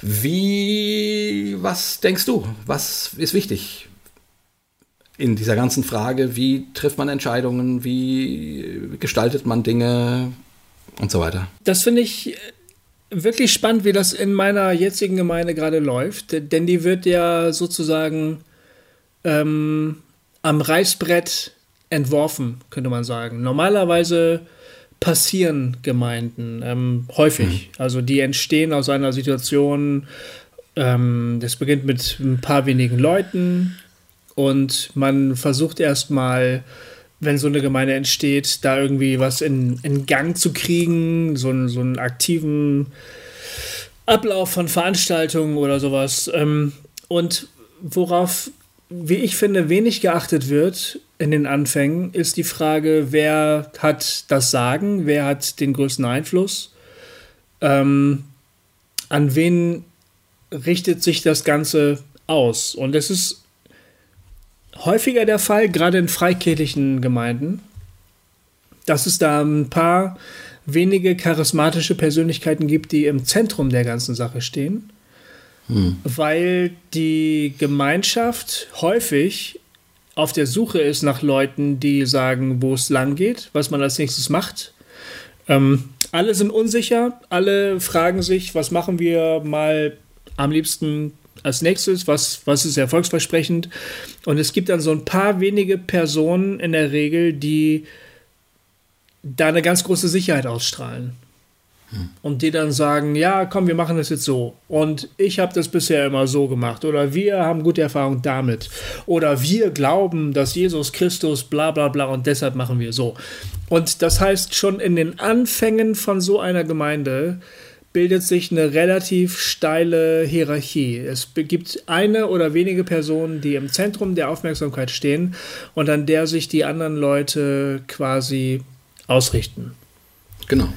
Und diese Form, das ist meine Beobachtung der, ich sage jetzt mal, vergangenen Jahrzehnte. Ich beobachte Gemeinde seit äh, Anfang der zwei, äh, Ende der 90er, Anfang der 2000er Jahre sehr bewusst so. Was Ja. ist das eigentlich, Gemeinde? Diese Form von Hierarchie, äh, wenn das zu Beginn der Entwicklung einer Gemeinde passiert, ist wie eine DNA, die sich unglaublich schwer wieder rausnehmen lässt. Ja. Also das rückgängig zu machen im Leben einer Gemeinde ist fast so, als würdest du das Rückgrat äh, bei einem Patienten entfernen. Das geht eigentlich gar nicht. Es ist so, das ist die Struktur, die alles zusammenhält. Ja. Ähm, es ist wahnsinnig schwer, da irgendwie neue Strukturen einzuführen, neue Gremien, neue Entscheidungs-, neue, neue Machtpole sozusagen, ja, das zu diversifizieren. Ähm, deshalb ist es, glaube ich, total sinnvoll, wenn man zu Beginn von so etwas, von Anfang an den, den Blick da sehr bewusst drauf lenkt und sich fragt, wie werden bei uns Entscheidungen get- getroffen, wer hat das Sagen, ähm, Gibt es ein Korrektiv, das diese Leute sozusagen in Schach hält? Ähm, diese, diese Fragen müssen ganz zu Beginn einer Gemeindeentwicklung äh, gestellt werden, weil du kannst sie wahrscheinlich nicht rückgängig machen, wenn sie erstmal unterwegs sind. Und bei meiner Gemeinde, das war die Frage, bei meiner Gemeinde, dank Corona wurde ganz viel am grünen Tisch entworfen.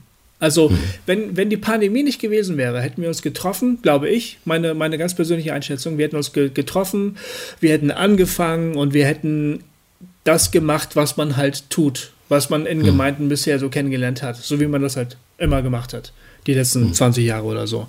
Und die Pandemie hat das unmöglich gemacht. Und das heißt, wir haben uns ständig online getroffen und es wurden ähm, sehr verschiedene Gruppen, Arbeitsgruppen gebildet. Zum Beispiel, ich war Teil der Gruppe Vision. Da haben wir eine Vision für die Gemeinde entworfen. Das war fast so, als würde man Parteiprogramm entwerfen für eine Partei. Mhm.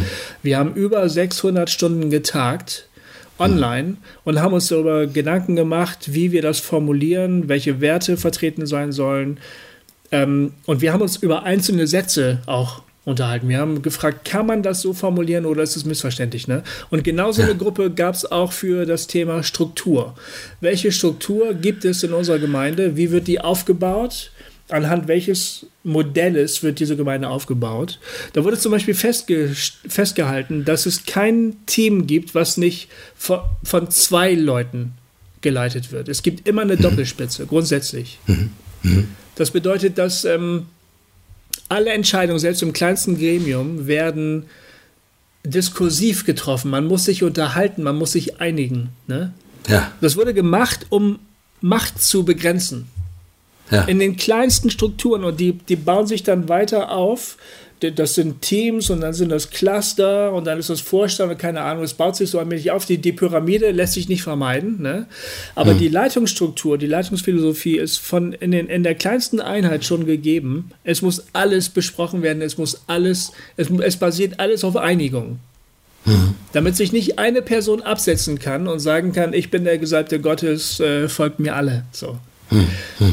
Und das Schöne an dieser Gemeinde ist, ehrlich gesagt, deshalb gebe ich dir überhaupt eine Chance, wenn ich ehrlich bin, weil ich bin so gemeindeverbrannt, dass ich ähm, zehn Jahre lang bewusst keine Gemeinde gehabt mhm. habe und ich war damit sehr glücklich und meinem mhm. Leben hat äh, nichts gefehlt, würde ich behaupten. Aber diese Gemeinde erscheint mir, macht Dinge von vornherein anders. Also, dass zum Beispiel das Machtthema von vornherein thematisiert wird. Und das ist, das kenne ich nicht aus den Gemeinden, mhm. aus denen ich stamme. Äh, ja, von daher glaube ich, ähm, wenn so sich sowas aufbaut, kann man viel machen. Wenn es erstmal da ist, ist es schwer. Es ist mhm. sehr schwer, noch irgendwie mhm. da stilbildend einzugreifen. Sehr wahrscheinlich führt es dann zu Spaltung hm. glaube ich, wenn man tiefgreifend irgendwas verändern möchte. Sehr, sehr oft führt es dann zur Spaltung. Ja. Spaltung ja. ist vom Teufel, das ist böse, das wollen wir alle nicht, bla bla. Stimmt gar nicht, Spaltung ist überhaupt nicht schlimm. Spaltung, jede Zelle spaltet sich dauernd, ne? Zellenteilung ist was völlig Normales. Organismen gehen weiter. Gut, ein Mensch spaltet sich nicht irgendwann, das stimmt. Ähm, aber ähm, eigentlich ist eine Spaltung jetzt auch nichts so Böses. Aber in unserer Ideologie ist das halt vom Teufel, deshalb macht man das nicht. Und deshalb lässt man die Finger davon, von tiefgreifenden Vorschlägen und dann Ding, gehen die Dinge halt so, wie sie halt gehen. Wie sie so gehen. Ja. Ja, ja das finde ich, äh, also ist natürlich äh, in der luxuriösen Situation quasi eine eine, eine Gemeinde ähm, from scratch zu bauen, ähm, sind natürlich die wenigsten. Das so. ist one in a million. Das ist ja. nur deshalb bin ich da dabei. Ja, ja. das ist die Chance. Ich habe Bock dabei zu sein. Klar, das ist die Chance. Ich meine, wo, wo es das? das ja. Ich, ich, ich würde mal so sagen, ähm, aber jetzt mal für andere Gemeinden gesprochen, was ich hilfreich finde. Ne? Ich bin ja in der Landeskirche, die aber eine, äh, die sehr lebendig ist, ähm, ist die also das Gute bei uns ist, würde ich sagen, dass wir sehr divers sind. Nicht unbedingt von den Menschen, die kommen, aber von der Spiritualität, die wir leben. Ne?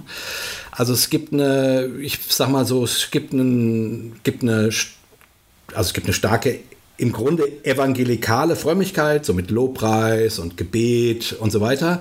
Und gleichzeitig gibt es aber auch die landeskirchliche Anbindung, ne, wo du die, die Tradition hast und die, die, das, worauf du also geschichtlich zurückgreifst als existierende Gemeinde. Und gleichzeitig ähm, haben wir theologisch eine unglaubliche Weite. Mhm. Ne? Also da, da ist, es gibt keinen Gedanken, der nicht geäußert werden darf. So, oh, oder, oder, oder so. Also, ähm, und das macht es bei uns, finde ich, sehr, sehr angenehm. Also, du hast ähm, die evangelikalische Spiritualität, die ich gesagt habe, die ist damit nicht ganz so exzessiv, weil sozusagen äh, das landeskirchliche Element auch was bürgerlich Bremsendes hat, so. Und du hast, äh, und noch auf der anderen Seite hast du eine theologische Weite, die sozusagen sehr reflektiert ist und die immer wieder über Dinge nachdenkt und, und, und so. Also von daher, das sind so Sachen, die ich aus meiner Erfahrung als, als sehr hilfreich empfinde. Bei uns ist auch, ähm, gibt es auch immer schon eine Teamleitung. Hm. So, also wir haben nicht nur einen, einen Pfarrer, sondern, äh, sondern mehrere ähm, Leiter, die miteinander versuchen, das äh, Ganze zu leiten. Ich finde das auch gut und hilfreich. Ich habe da nicht das Gefühl, dass einer sagt, hier geht's lang und so ist es. So, ähm, das mag in bestimmten Fragen mal der Fall sein und so weiter und manchmal kommt er damit durch und andererseits wird er dann auch, aber auch wieder gebremst. Also das hat auch manchmal seine Schwierigkeiten, ist überhaupt keine Frage. Ne? Ähm, in der Landeskirche ist der, ist, ist der Kirchenvorstand sehr wesentlich. Also der hat eine Menge Mitsprache und Mitspielrecht sozusagen. Das ist anders als bei Freikirchen, würde ich sagen. Ähm, Finde ich, also das hilft nicht immer, weil es verlangsamt den, den Prozess manchmal quälend. Hm. Hm. Aber als Korrektiv ist es wirklich hilfreich und wichtig. So. Ähm, genau, ich, was ich persönlich noch hilfreich finde, ist eine offene Spiritualität zu haben. Also mir gefällt tatsächlich der Ansatz von, von Christian Schwarz sehr gut. Ne? Er nennt das ja so eine Art trinitarische Orientierung des Gemeindebaus und eine trinitarische Orientierung der Spiritualität, wo du eben nicht sagst, keine Ahnung, ähm, Bibelorientierung ist das Einzige, was zählt. So, sondern wo du, wo du, wo du sehr verschiedene, ne, wo, wo genauso ein, ähm, ein mystischer Ansatz Platz und Raum findet und Ausdruck findet oder ein, äh, oder ein ähm, sozial orientierter Ausdruck äh, Raum äh, findet, ein rational orientierter ähm, ähm, Glaubensausdruck Raum findet und so weiter und so fort. Also ich, ich finde, das ist ein Modell, mit dem man gut arbeiten kann, was zumindest hilft, dass man nicht zu einseitig wird und dass man sozusagen ähm, weil das, also das Schöne an Einseitigkeit ist, ist, dass sie Kraft hat. Ja, ne? es ist immer genau. so. Wenn jemand sagt, Genau. wo es lang geht, äh, das ist erstmal geil. Ja. Weil alle sagen, yeah, genau, der, der weiß es, ihm nach, ne? so wie bei Life of Brian. Ähm, er hat den Schuh ausgezogen, Genau, alle ziehen den Schuh aus, yay, so. Also, und, und darüber kann man, kann man sich lustig machen. Positiv gesagt, ist das ja eine Kraft, so. Ne? Äh, Wie gesagt, man macht dann halt oft die Erfahrung, dass das scheitert, weil ein Einzelner, äh, weil ein Leib ist ein Leib und eben äh, ein Einzelner ist halt nur ein Auge. Ja, kennst du das? Wenn du, wenn du schnell gehen willst, geh alleine. Wenn du weit gehen willst, geh mit anderen. Das ist doch das Ja. Sprichwort. Ja, perfekt. Aber es ist halt Genau. la- lang, langwieriger. Die EU ist ja so ein Beispiel. Ne? So eine Gemeinschaft von Staaten versucht sich klar zu werden, was sie jetzt will. Ne? Und Die Welt dreht sich, tausend Konflikte. Man müsste eigentlich, ja, die EU ist leider nicht so weit. Die müssen das gerade nur rausdiskutieren. Und die USA sagen dann immer, ihr scheiß Europäer, wann kommt ihr endlich klar? Aber die Europäer müssen das halt ausdiskutieren. Das Ding ist halt auf Langfristigkeit Genau. angelegt. Wir wollen hier lange Mhm. auf diesem Kontinent überleben und uns nicht gegenseitig töten. Also das ist ja auch ein gutes Anliegen. Und das ist, das gilt für Gemeinde auch. Das finde ich Mhm. genau richtig. Also dieses Teamorientierte ist langsamer. Mhm. Und manchmal dadurch echt unbefriedigend. Das stimmt. Und nervig. Nervig, total nervig. Ja, ja. Aber am Ende, glaube ich, führt es weiter. Ja. Und diese, diese Einzeldinger, dort, wo der, wo der einzelne Held äh, die ganze Gruppe hinter sich führt, die, die Schar von Eliten, von Einzelkämpfern, die anderen werden dann abgestoßen, also die Schwachen werden dann rausgeworfen, ne? die verschwinden dann halt. Aber die, dieser Keil, der stößt halt tief hinein in die Reihen der Feinde. Ja, nur leider ist er dann irgendwann auch am Ende. Also Ja. das, das ergibt sich von irgendwann von selbst, dieses Ja. Modell. Das läuft sich tot, weil, weil du sozusagen, weil du zu einseitig bist. Das kannst du 20 Jahre, das kannst du 25, das kannst du 30 Jahre lang machen vielleicht und irgendwann, äh, genau, fallen die alle vom Glauben ab und dann hat der Teufel da reiche Ernte gehalten. Wir wissen gar nicht, was los ist, aber der Herr Genau. sichtet seine Schar und der ganze Scheiß, ne? Bla bla. Aber in Wirklichkeit hat sich einfach ein Modell totgelaufen. Ja. Ja. Und dann, und dann träumt man immer von, den, von, den, von der Erweckung der Anfangszeit, Genau, genau. Ja. die aber bei Licht betrachtet gut zu erklären ist. Total. Ne? Ja, total. Weil, weil da jemand war, der hatte ein Anliegen, eine Ja. Vision und auch die Power Ja. zu sagen, das ist Gottes Wille Ja. Mhm. und da geht's hin und da geht's nicht hin. Und eben die abgehängt hat, die noch gesagt haben, äh, könnten wir vielleicht mal, äh, nein. Zu langsam. Das war viel zu Ja, genau, langsam. zu, genau. zu langsam. So. ähm, also das ist dann manchmal eben nicht Erweckung, sondern gut zu erklären. Das ist soziologisch und psychologisch total leicht zu erklären, was da passiert, ja. Und das hat nichts mit Religion zu tun. Das hat auch nicht mit der Art der Religion zu tun. Das kann in jeder Religion. Das passiert in jeder Religion. Das ist scheißegal. Das sind einfach Phänomene, die, die, die menschlich sind. Ja, ja, genau, genau, genau. Aber ja, also von daher bin ich sozusagen, und ich, ich glaube auch ehrlich gesagt, äh, heutzutage kann man dieses Lonesome Hero, äh, der, der große Pastor, der das Ding wuppt, das passt auch nicht mehr in die Zeit. Also es gibt Menschen, die wünschen sich das. Ne? Also es Klar, ist schon, ja. schon klar. Es gibt, es gibt eine Menge Leute, die wollen orientiert werden. So, die suchen ihn, den starken Mann oder die starke Frau, die ihnen sagt, wie sie ihr Leben leben sollen. So, das stimmt schon auch. Das gibt es auch in, ne, wissen wir ja, Überforderung äh, und, und so. Aber grundsätzlich glaube ich, mag sein, dass es dieses Bedürfnis gibt, aber in unserer Zeit passt das nicht. Nee, glaube Also, ich auch. ähm, ja, stimmt.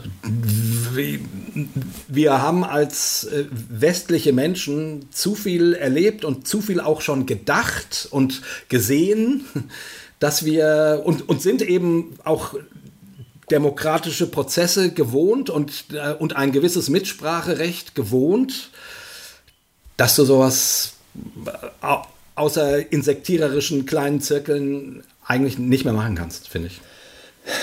Ja, ja. Ich hoffe, du hast recht. Ähm, es gibt hier und da ähm, Regionen in unserer, in unserer Gesellschaft, wo das doch wieder ganz gut funktioniert. Ja. Ähm, ja, ich hoffe, das ist ein Auslaufmodell und das äh, läuft sich tot irgendwann. Ja. Ja. Mir ist noch eins eingefallen, was ich eine ganz schöne, ähm, eine ganz schöne Maxim finde. Das hat mir Christina Budeck mal erzählt, wie sie das bei Emotion in, äh, in Essen machen. Ähm, sie sagte, ähm, ein Kreis, eine Arbeit, ein, ein Dienst, ein Team existiert nur so lange, wie es Energie und Freude dafür gibt. Also, wenn Leute Bock haben, das zu machen, super. Dann sollen die machen, dann sollen die sich engagieren und, und das wirklich machen. Wenn, wenn es diese Menschen nicht mehr gibt, also wenn es keine Energie mehr dafür gibt, tja, dann gibt es halt keine Kinderarbeit. Dann ist das so.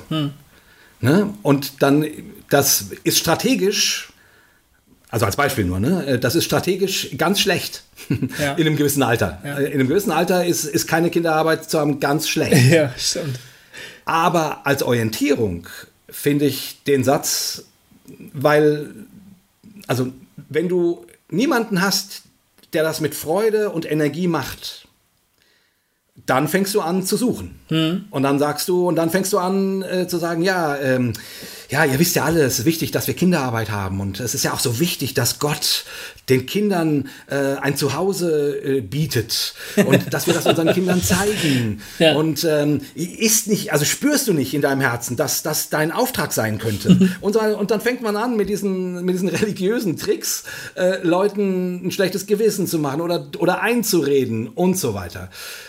Und ja, dann hast du irgendwann eine Kinderarbeit. Die, die läuft und die muss auch gar nicht immer schlecht laufen. Aber ich finde die Maxime äh, richtig zu sagen, wenn es niemanden gibt, der das gerne macht, dann gibt es das nicht.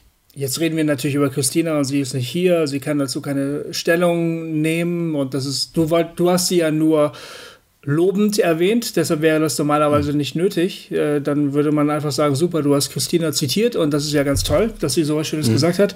Jetzt sage ich was Kritisches und jetzt kann sie dazu nicht Stellung nehmen. Das ist nee. problematisch. Ne?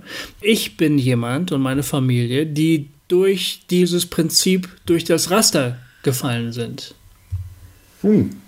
Das heißt, ah. wenn man nach dem Motto arbeitet, wir haben das, was wofür wir halt gerade die Kraft haben, wofür wir halt gerade nicht die Kraft haben, das haben wir halt nicht. Sorry. Dann bedeutet das, es gibt Leute, die sagen, ja gut, dann habt ihr wohl für uns keinen Raum, denn das ist exakt das, was wir gerade brauchen. Ja, das ist ein guter Punkt, Kofi. Mhm. Ja. Und das jetzt wird, das ist halt das, was ich meine. Ja. Jetzt wird es gerade ein bisschen brenzlig, weil das ist, ich glaube eigentlich, eine Gemeindeleitung sollte sich fragen, welche Bedürfnisse haben wir denn hier? Mit welchen Menschen haben wir es zu tun und was brauchen die und wie können wir dem begegnen? Und das ist natürlich eine wirklich komplizierte Frage. Also das ist ja. ohne, ohne Frage ist das schwierig. Ne? Ich glaube ja. aber, eine, eine Gemeindeleitung hat dafür die Verantwortung. Da sagt also jemand, ich halte mich zu euch. Ich glaube, ihr habt mir was zu bieten, was mir hilft in meinem Leben, aber ich habe folgende Bedürfnisse, dann sollte eine Gemeindeleitung sagen, okay, wie helfen wir dir dabei?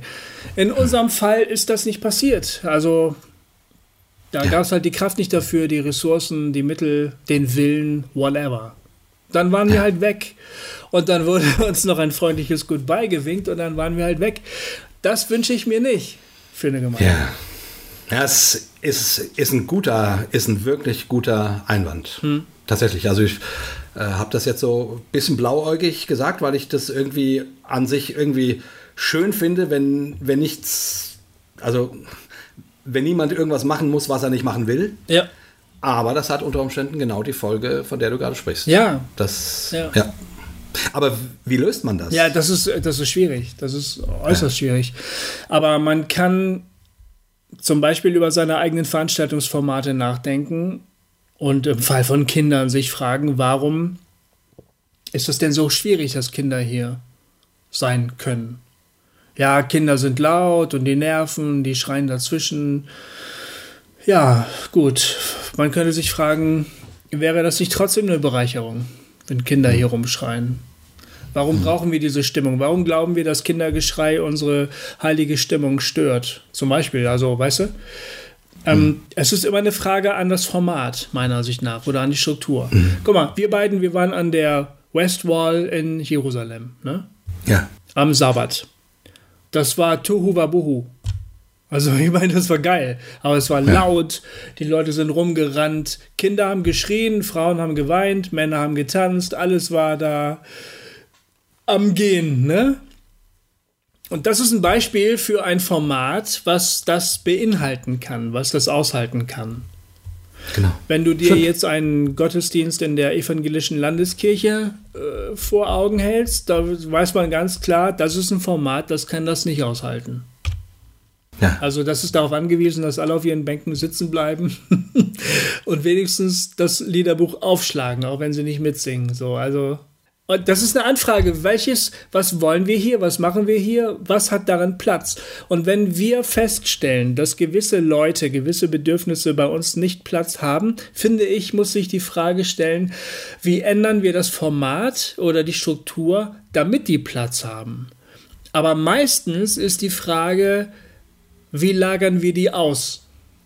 Hm. Also welches zusätzliche Format schaffen wir, damit die auch zu ihrem Recht kommen? Also wir haben den Fernsehübertragungsraum für die Familien, wir haben den Kindergottesdienst, hm. keine Ahnung, wir haben die Kuschelecke für die äh, Minderbemittelten und die Rollis, die dürfen sich woanders hinstellen. Die Rollis kommen uns gar nicht rein, wir haben eine Treppe. die müssen woanders, äh, keine Ahnung. So, das ist halt, dann teilt man das halt. Und ich finde, die Frage ist echt, wie kann man das integrieren? Wie kann man es schaffen, dass man diese vielen Bedürfnisse bündelt. Es ist mega schwer, das gebe ich zu. Also ja. jetzt hört ein Pastor zu, eine Pastorin, guckt sich ihre Gemeinde und sagt, Gofi, du hast ja keine Ahnung, wovon du redest. Ja, kann sein, stimmt. Ich gebe zu, das ist verdammt schwer. Aber ich finde, das ist die Herausforderung. Ja. Ich finde auch. Also wahrscheinlich wird man an der Herausforderung nicht nur einmal scheitern, aber das ist die Herausforderung. Punkt. Also, äh, ne, ja, das, ja, ah, das ist schon, ist, ist aber natürlich auch ein bisschen die Frage, was man für ein Gemeindebild hat. Ich weiß, ich ja. habe einmal, wir waren mal ähm, im Leitungskreis eines ICF, äh, einer ICF-Gemeinde eingeladen ähm, und haben uns an, angeguckt, also wir als Leitung der Andreas-Gemeinde, wie machen die das da so? Und die haben gesagt, für sie ist irgendwie sehr wichtig, ähm, eine, also nicht nur irgendwie klar zu machen, was wollen wir, hm. sondern auch eine Exit-Strategie Exit zu schaffen für die, die das nicht wollen. Cool. Echt? Also, cool. So, wow. ja, also, also sozusagen, wir sind eine Gemeinde, uns ist das und das und das und das und das und das wichtig. Ja. In die Richtung wollen wir gehen. Ja. So, also halt sehr so, so voran. Und, und er sagte so, naja, die Erfahrung zeigt halt, dass es immer Leute gibt, für die das nicht passt. Mhm. So. Mhm. Und normalerweise sagt man immer, ja, jetzt, jetzt muss man die noch einbinden und äh, integrieren und das irgendwie hinkriegen ja. oder man und, und oder man ist mit Debatten beschäftigt, ob man es nun so oder so oder so macht ja. und so weiter. Ja. Und die waren sozusagen, ich meine, du kennst ja ICF, eben ähm, von ihrer äh, Vision und Strategie so überzeugt, dass sie gesagt haben, nee, das ist unsere Vision, wir wollen ein, so eine Gemeinde sein. Mhm. Und deswegen müssen wir eine eine, eine Ausstiegsstrategie für die schaffen, so dass sie ohne Gesichtsverlust ähm, wieder gehen können. Aber das ist quasi genau das Gegenteil von dem, was du gerade beschreibst. Ähm, also nicht irgendwie äh, zu gucken, was sind die Bedürfnisse und wir richten uns danach irgendwie aus. Also das ist, das ist der Anspruch. Mhm. Sondern der Anspruch ist, wir wollen diese Art von Gemeinde sein und wer nicht reinpasst, mhm dem wollen wir zumindest helfen, und das fand ich zumindest irgendwie ganz gut. Ja. Also ich fand zumindest ja. den Gedanken ja. gut, dem wollen wir helfen, ähm, ähm, quasi woanders sich zu beheimaten. Ich finde das, ich finde das cool. Ich muss das zugeben, dass ich das cool finde. Ähm, diese Hilfe, diese Hilfe müsste wirklich eine Hilfe sein. Die müsste nicht eine sozusagen Notfallrutsche aus dem Fenster raus sein. So. Äh, ist, wenn du den ganz schnellen Weg genau. suchst, genau. nimm die Rutsche, dann bist du ganz schnell auf der Straße. Sondern ja. wenn diese Hilfe dazu führt, dass die Leute vielleicht sogar eine neue Heimat finden, dann finde ich das echt cool, weil ich bin nicht der Meinung, dass jede Gemeinde alles abdecken können muss. Das ist eine totale genau. Überforderung, glaube ich. Ja. Ähm, wenn das heißt, wir sind die schnittigen, geilen, super tollen super Leute und wenn du da nicht dazu passt, dann hast du halt Pech, wir zeigen dir den Ausgang, dann finde ich das arm. Aber das klingt für mich anders, was du gerade schilderst. Das klingt für mich so, als würden Leute auch für die Menschen Verantwortung übernehmen wollen, die sagen, wir passen hier nicht rein. Genau. Das finde ich so einen ziemlich das, coolen Zug. Also, genau, so, ja. wurde das gesagt und, ich, und und sowas hatte ich noch nie gehört. Ob das, das, ob das dann das in der Realität auch tatsächlich ist, weiß ich nicht. Aber, ja. aber, von, aber von, vom Ansatz hatte ich auch erstmal gedacht, naja, immerhin wird an die Menschen gedacht. Mhm. Die werden nicht einfach überrollt. Ja. Und äh, so nach dem Motto, passt dich an oder verschwinde, sondern die, die werden zwar nicht integriert, aber sie werden trotzdem einbezogen und dann eben versucht, ihnen zu helfen, irgendwie woanders sich zu beheimaten oder wie auch immer. Also mhm. ich weiß auch nicht, ob das dann wirklich in der Realität so gut funktioniert und ob das nicht äh, trotzdem eine Menge Schmerzen und sonst was verursacht. Also das ja, weiß ich das stimmt. Nicht. Aber dass man diesen Gedanken zulässt, finde ich schon toll. Hm. Dass man den Gedanken denkt, dass man in die Richtung denkt, finde ich toll. Äh, das das gefällt mir. Ähm, der, dieser, dieser Anspruch einer Gemeinde für wirklich alle, alle, alle die richtige Adresse zu sein, den halte ich schon lange für eine Überforderung. Ich glaube, das geht nicht. Hm. Nee, das klappt nicht. Deshalb werden FEGs auch nicht Leute ansprechen aus bildungsfernen äh, Gesellschaftsschichten. Ja. Das wird einfach nicht passieren. Ja. Es sei denn, sie sprechen solche Leute fast ausschließlich an, dann werden sich die Akademiker halt was anderes suchen. Also, ja. und äh, es wäre schön, wenn es nicht so wäre, aber es ist auch nicht so schlimm, wenn das der Fall ist. Es passiert eben einfach, so ist es halt. Ne? Ja. Wenn, wenn eine Gemeinde sich beschränken kann auf eine gewisse Gruppe von Menschen, dann finde ich das eher eine Stärke als eine Schwäche, muss ich sagen. Aber dann könnte man ja zumindest sagen, das sind zwei verschiedene Wege. Ne? Mhm. Der eine Weg ist, was sind die Bedürfnisse hier?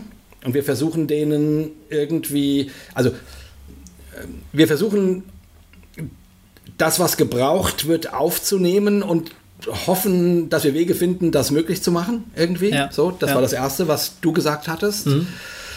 Ich finde trotzdem, also auch den Satz, wenn für, wenn für irgendein Team keine Energie da ist, dann muss man es unter Umständen sterben lassen, mhm. Auch nicht falsch. Ja. ja. so. Mhm. Und dann gibt es eben noch den Weg zu sagen, naja, wir wollen so und so sein und und, und, und nehmen uns aber zu Herzen und wissen, dass wir damit Menschen ausschließen. Hm. Und schließen die aber nicht einfach nur so aus. Ja. Sondern versuchen darauf einzugehen. Also, also, also wir versuchen die, also alle drei Dinge, alle drei Punkte versucht die Bedürfnisse, die, die es gibt, wahrzunehmen und darauf zu antworten. Stimmt. Ja. Und das finde ich wichtig. Das finde ich wichtig für eine Kirche. Ja. Nicht einfach nur Programm machen ja. äh, oder, oder seinen Stiefel fahren oder, oder es allen recht zu machen, zu versuchen und damit keinem recht zu machen, mhm. sondern die Bedürfnisse der Menschen ernst zu nehmen. Mhm. Ja. Und welches Modell man dann auch geht, das, ja, das, das, muss man dann gucken. Und äh, das gibt es, glaube ich, keine, keine äh, also, also kein Gesetz was ich halt problematisch finde, ist, also du lebst, das, das ist jetzt wieder sehr auf, auf dem Reißbrett entworfen. Eine Gemeinde lebt ihr Leben und die hat ihre Leute, die sich zu ihnen zählen. Und jetzt nehmen wir mal meinen Fall als Beispiel. Also ein, ein junger Mensch, relativ junger Mensch ist aktives Mitglied in dieser Gemeinde, bringt seine Leistung, arbeitet mit und so. Und dann verändert sich seine Lebenssituation durch die Geburt von einem Kind, das besondere Bedürfnisse hat. Ähm, auf einmal stellen sich neue Fragen dieser Gemeinde. Wir haben jetzt plötzlich jemanden in unserer Mitte, der Probleme hat, mit denen wir uns noch nie ähm, konfrontiert gesehen haben. Das muss ja kein behindertes Kind sein, das kann ein pflegebedürftiges Elternteil sein, ne? das kann ein Burnout sein, eine psychische Erkrankung, die plötzlich auftaucht. Whatever, irgendwas. Ja. Diese, diese Gemeinde sieht sich also plötzlich dieser ähm, Situation ähm, damit konfrontiert und dann könnte sie auf der einen Seite sagen, ja, tut mir leid, aber wir sind hier was für Leute, die karrierebewusst sind, sehr schön aussehen und ansonsten keine Probleme haben in ihrem Leben. Bisher hast du dazu gezählt, jetzt nicht mehr. Wir helfen dir, eine neue Gemeinde zu finden. Das könnte die Antwort sein, aber die wäre ziemlich unmenschlich. Also normalerweise würde man erwarten, dass die Gemeinde sagt, okay, wie, wie helfen wir dir jetzt? Ne? Wie verändern wir uns, damit wir dir helfen können und dann wahrscheinlich nicht nur dir, sondern auch anderen, die in, diese, in dieser Situation sind. Das, also Gemeinde ist ja doch irgendwie ein lebender Organismus und lebt im Zusammenhang mit anderen Menschen, bei denen sich das Leben verändert und so weiter und so fort. Eine gewisse Flexibilität muss eigentlich da sein, würde ich sagen. Ja, ja, unbedingt. Unbedingt. Und Gut, die, die Frage nach den Menschen, die da sind und nach der Vision, nach der man irgendwie strebt oder wohin man gehen will, wonach man sich ausrichtet, ich glaube, das ist eine Spannung, die wird immer da sein. Mhm. Also die, die, es ist, also außer du richtest dich tatsächlich nur nach dem einen oder nach dem anderen aus, äh, ähm, aber an sich ist, ist diese Spannung da. Und die wird nicht leicht zu lösen sein, die wird, die, die wird nicht, äh, das, genau wie du sagst, das wird Probleme mit sich bringen und Schmerzen und alles Mögliche. Aber es ist, glaube ich, wichtig, dass man diese Spannung wahrnimmt und ernst nimmt und auch irgendwie sich der stellt. Weil das ist, weil das ist einfach das, was eine Gemeinde, die was will, haben wird. Ja, genau. Ne? Ja. Wenn eine Gemeinde nichts will, dann hat sie diese Spannung nicht. Ja. So. Ja. Aber wenn eine Gemeinde was will, was es auch immer ist, wird sie diese Spannung haben. Und ähm, ja, und ja, und wie gesagt, wie das dann beantwortet wird, glaube ich, kann man nicht so nicht so einfach sagen. Ja. Genau, deshalb können wir leider die Frage gar nicht beantworten. Also zumindest nicht, nicht wirklich, aber ich, ich meine, gut, das ist jetzt ähm, sind so, so ein paar Gedanken da, dazu. Aber Ja. mein, ja, wir haben ja gesagt, also es ist, äh, darüber könnte man zwölf Folgen machen. Genau, Ja. total.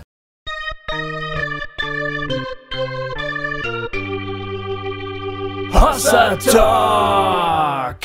Kurze Frage, was steht für dich in den Sommerferien an? Ich werde ähm, eine Woche nach Huchting fahren. Stell dir mal vor. Ach komm! Ja, und ich werde da an meinem äh, jetzigen Roman arbeiten, der natürlich auch in Huchting spielt. Äh, ich habe mir schon eine Ferienwohnung gemietet in Huchting, mitten in Huchting. Und da werde ich äh, schreiben, da freue ich mich schon drauf. Und dann fahre ich natürlich zu Burning Church und werde dich endlich mal wieder leibhaftig sehen. Da freue ich mich drauf. Äh, und sonst, äh, ich hoffe, meine Familie fährt ganz viel weg, dann kann ich schreiben. und ansonsten kann ich wandern und chillen. Ich, ich freue mich äh, auf eine podcast-freie Zeit, Ja, um ehrlich zu sein. ich mich ehrlich gesagt auch. Ja. Ich mich ehrlich gesagt auch. Also Ähm. ich bin ich, ich bin nicht komplett runter, so, Nee. aber ich, ich merke auch übrigens, nur mal so nebenbei erwähnt, dass dieses wöchentliche Senden ja, ne, ja. mit, mit Erben, Erben, ja. das, also ne, wir machen jetzt ja, also quasi wöchentlich gibt es Goofy und Jay, Mhm. Ja, so. Das zerrt schon auch ein bisschen Ja, das stimmt. an meinen, an meinen äh, inneren Kräften. Das stimmt. Also Ja. es ist schon, von daher freue ich mich jetzt auch auf die Sommerpause. Ja, ich auch. Das ist echt ich auch. gut. Da bin, ich merke Und- auch eine Müdigkeit, ja, stimmt. Ja. Und nur mal nebenbei gefragt, in, in Huchtingen gibt es Ferienhäuser? Ja, Mann, da gibt es? Ferien-Apartments und genau, gibt es, ohne Scheiß, ja. Ist ja irre. Ich glaube drei. Ist ja. Ich habe drei Ist ja irre. gefunden, zwei waren schon ausgebucht, eine habe ich dann noch gefunden, die frei war. Äh, ja, genau. Ja, ich werde mit meiner Frau äh, quasi in den Wochen vor, äh, in den beiden Wochen vor Burning Church, also direkt davor, ähm, in, den, in Richtung Nord, Norden fahren, erst meine Schwiegereltern besuchen und dann an die Ostsee. Oh, cool. Ähm, dort auch ein paar Tage in einem Ferienhaus und dann noch einen Freund besuchen und so. Also, und ehrlich gesagt, ich, ich freue mich echt drauf, auch mal, mal wieder einfach ein bisschen Zeit mit meiner Frau zu Ja. haben. Ja. Ähm, das brauchen wir, ehrlich gesagt, glaube ich. Das äh, ist wirklich nötig. Ja. So, das, da freue ich mich drauf. Und wie gesagt, mal kein Hossa und kein Cobain. Mhm. Freue ich mich auch drauf. ja, und dann treffen wir uns in alter Frische wieder Genau. und rocken das Haus, Alter. Yes. und äh, für die nächste Staffel stehen auch schon ein paar coole Gäste in der Pipeline. Das da freuen stimmt. wir uns schon drauf. Ja, das stimmt. Ähm, wir verraten jetzt mal noch nichts. Genau. Ähm, aber ich glaube, es wird stark. Ja. Es wird toll. Ja, und jetzt wünschen wir euch einen fantastischen Sommer. Hey, ich hoffe, ihr macht schöne Urlaube, ihr macht schöne Erfahrungen, ihr liebt euch und lasst euch lieben und es wird toll, Genau. oder? Ja, genau. Das wünschen wir allen unseren HörerInnen von ganzem Herzen. Richtig.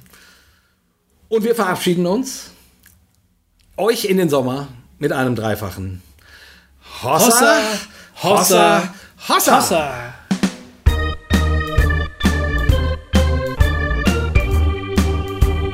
Hossa Talk. Jay und Goofy erklären die Welt.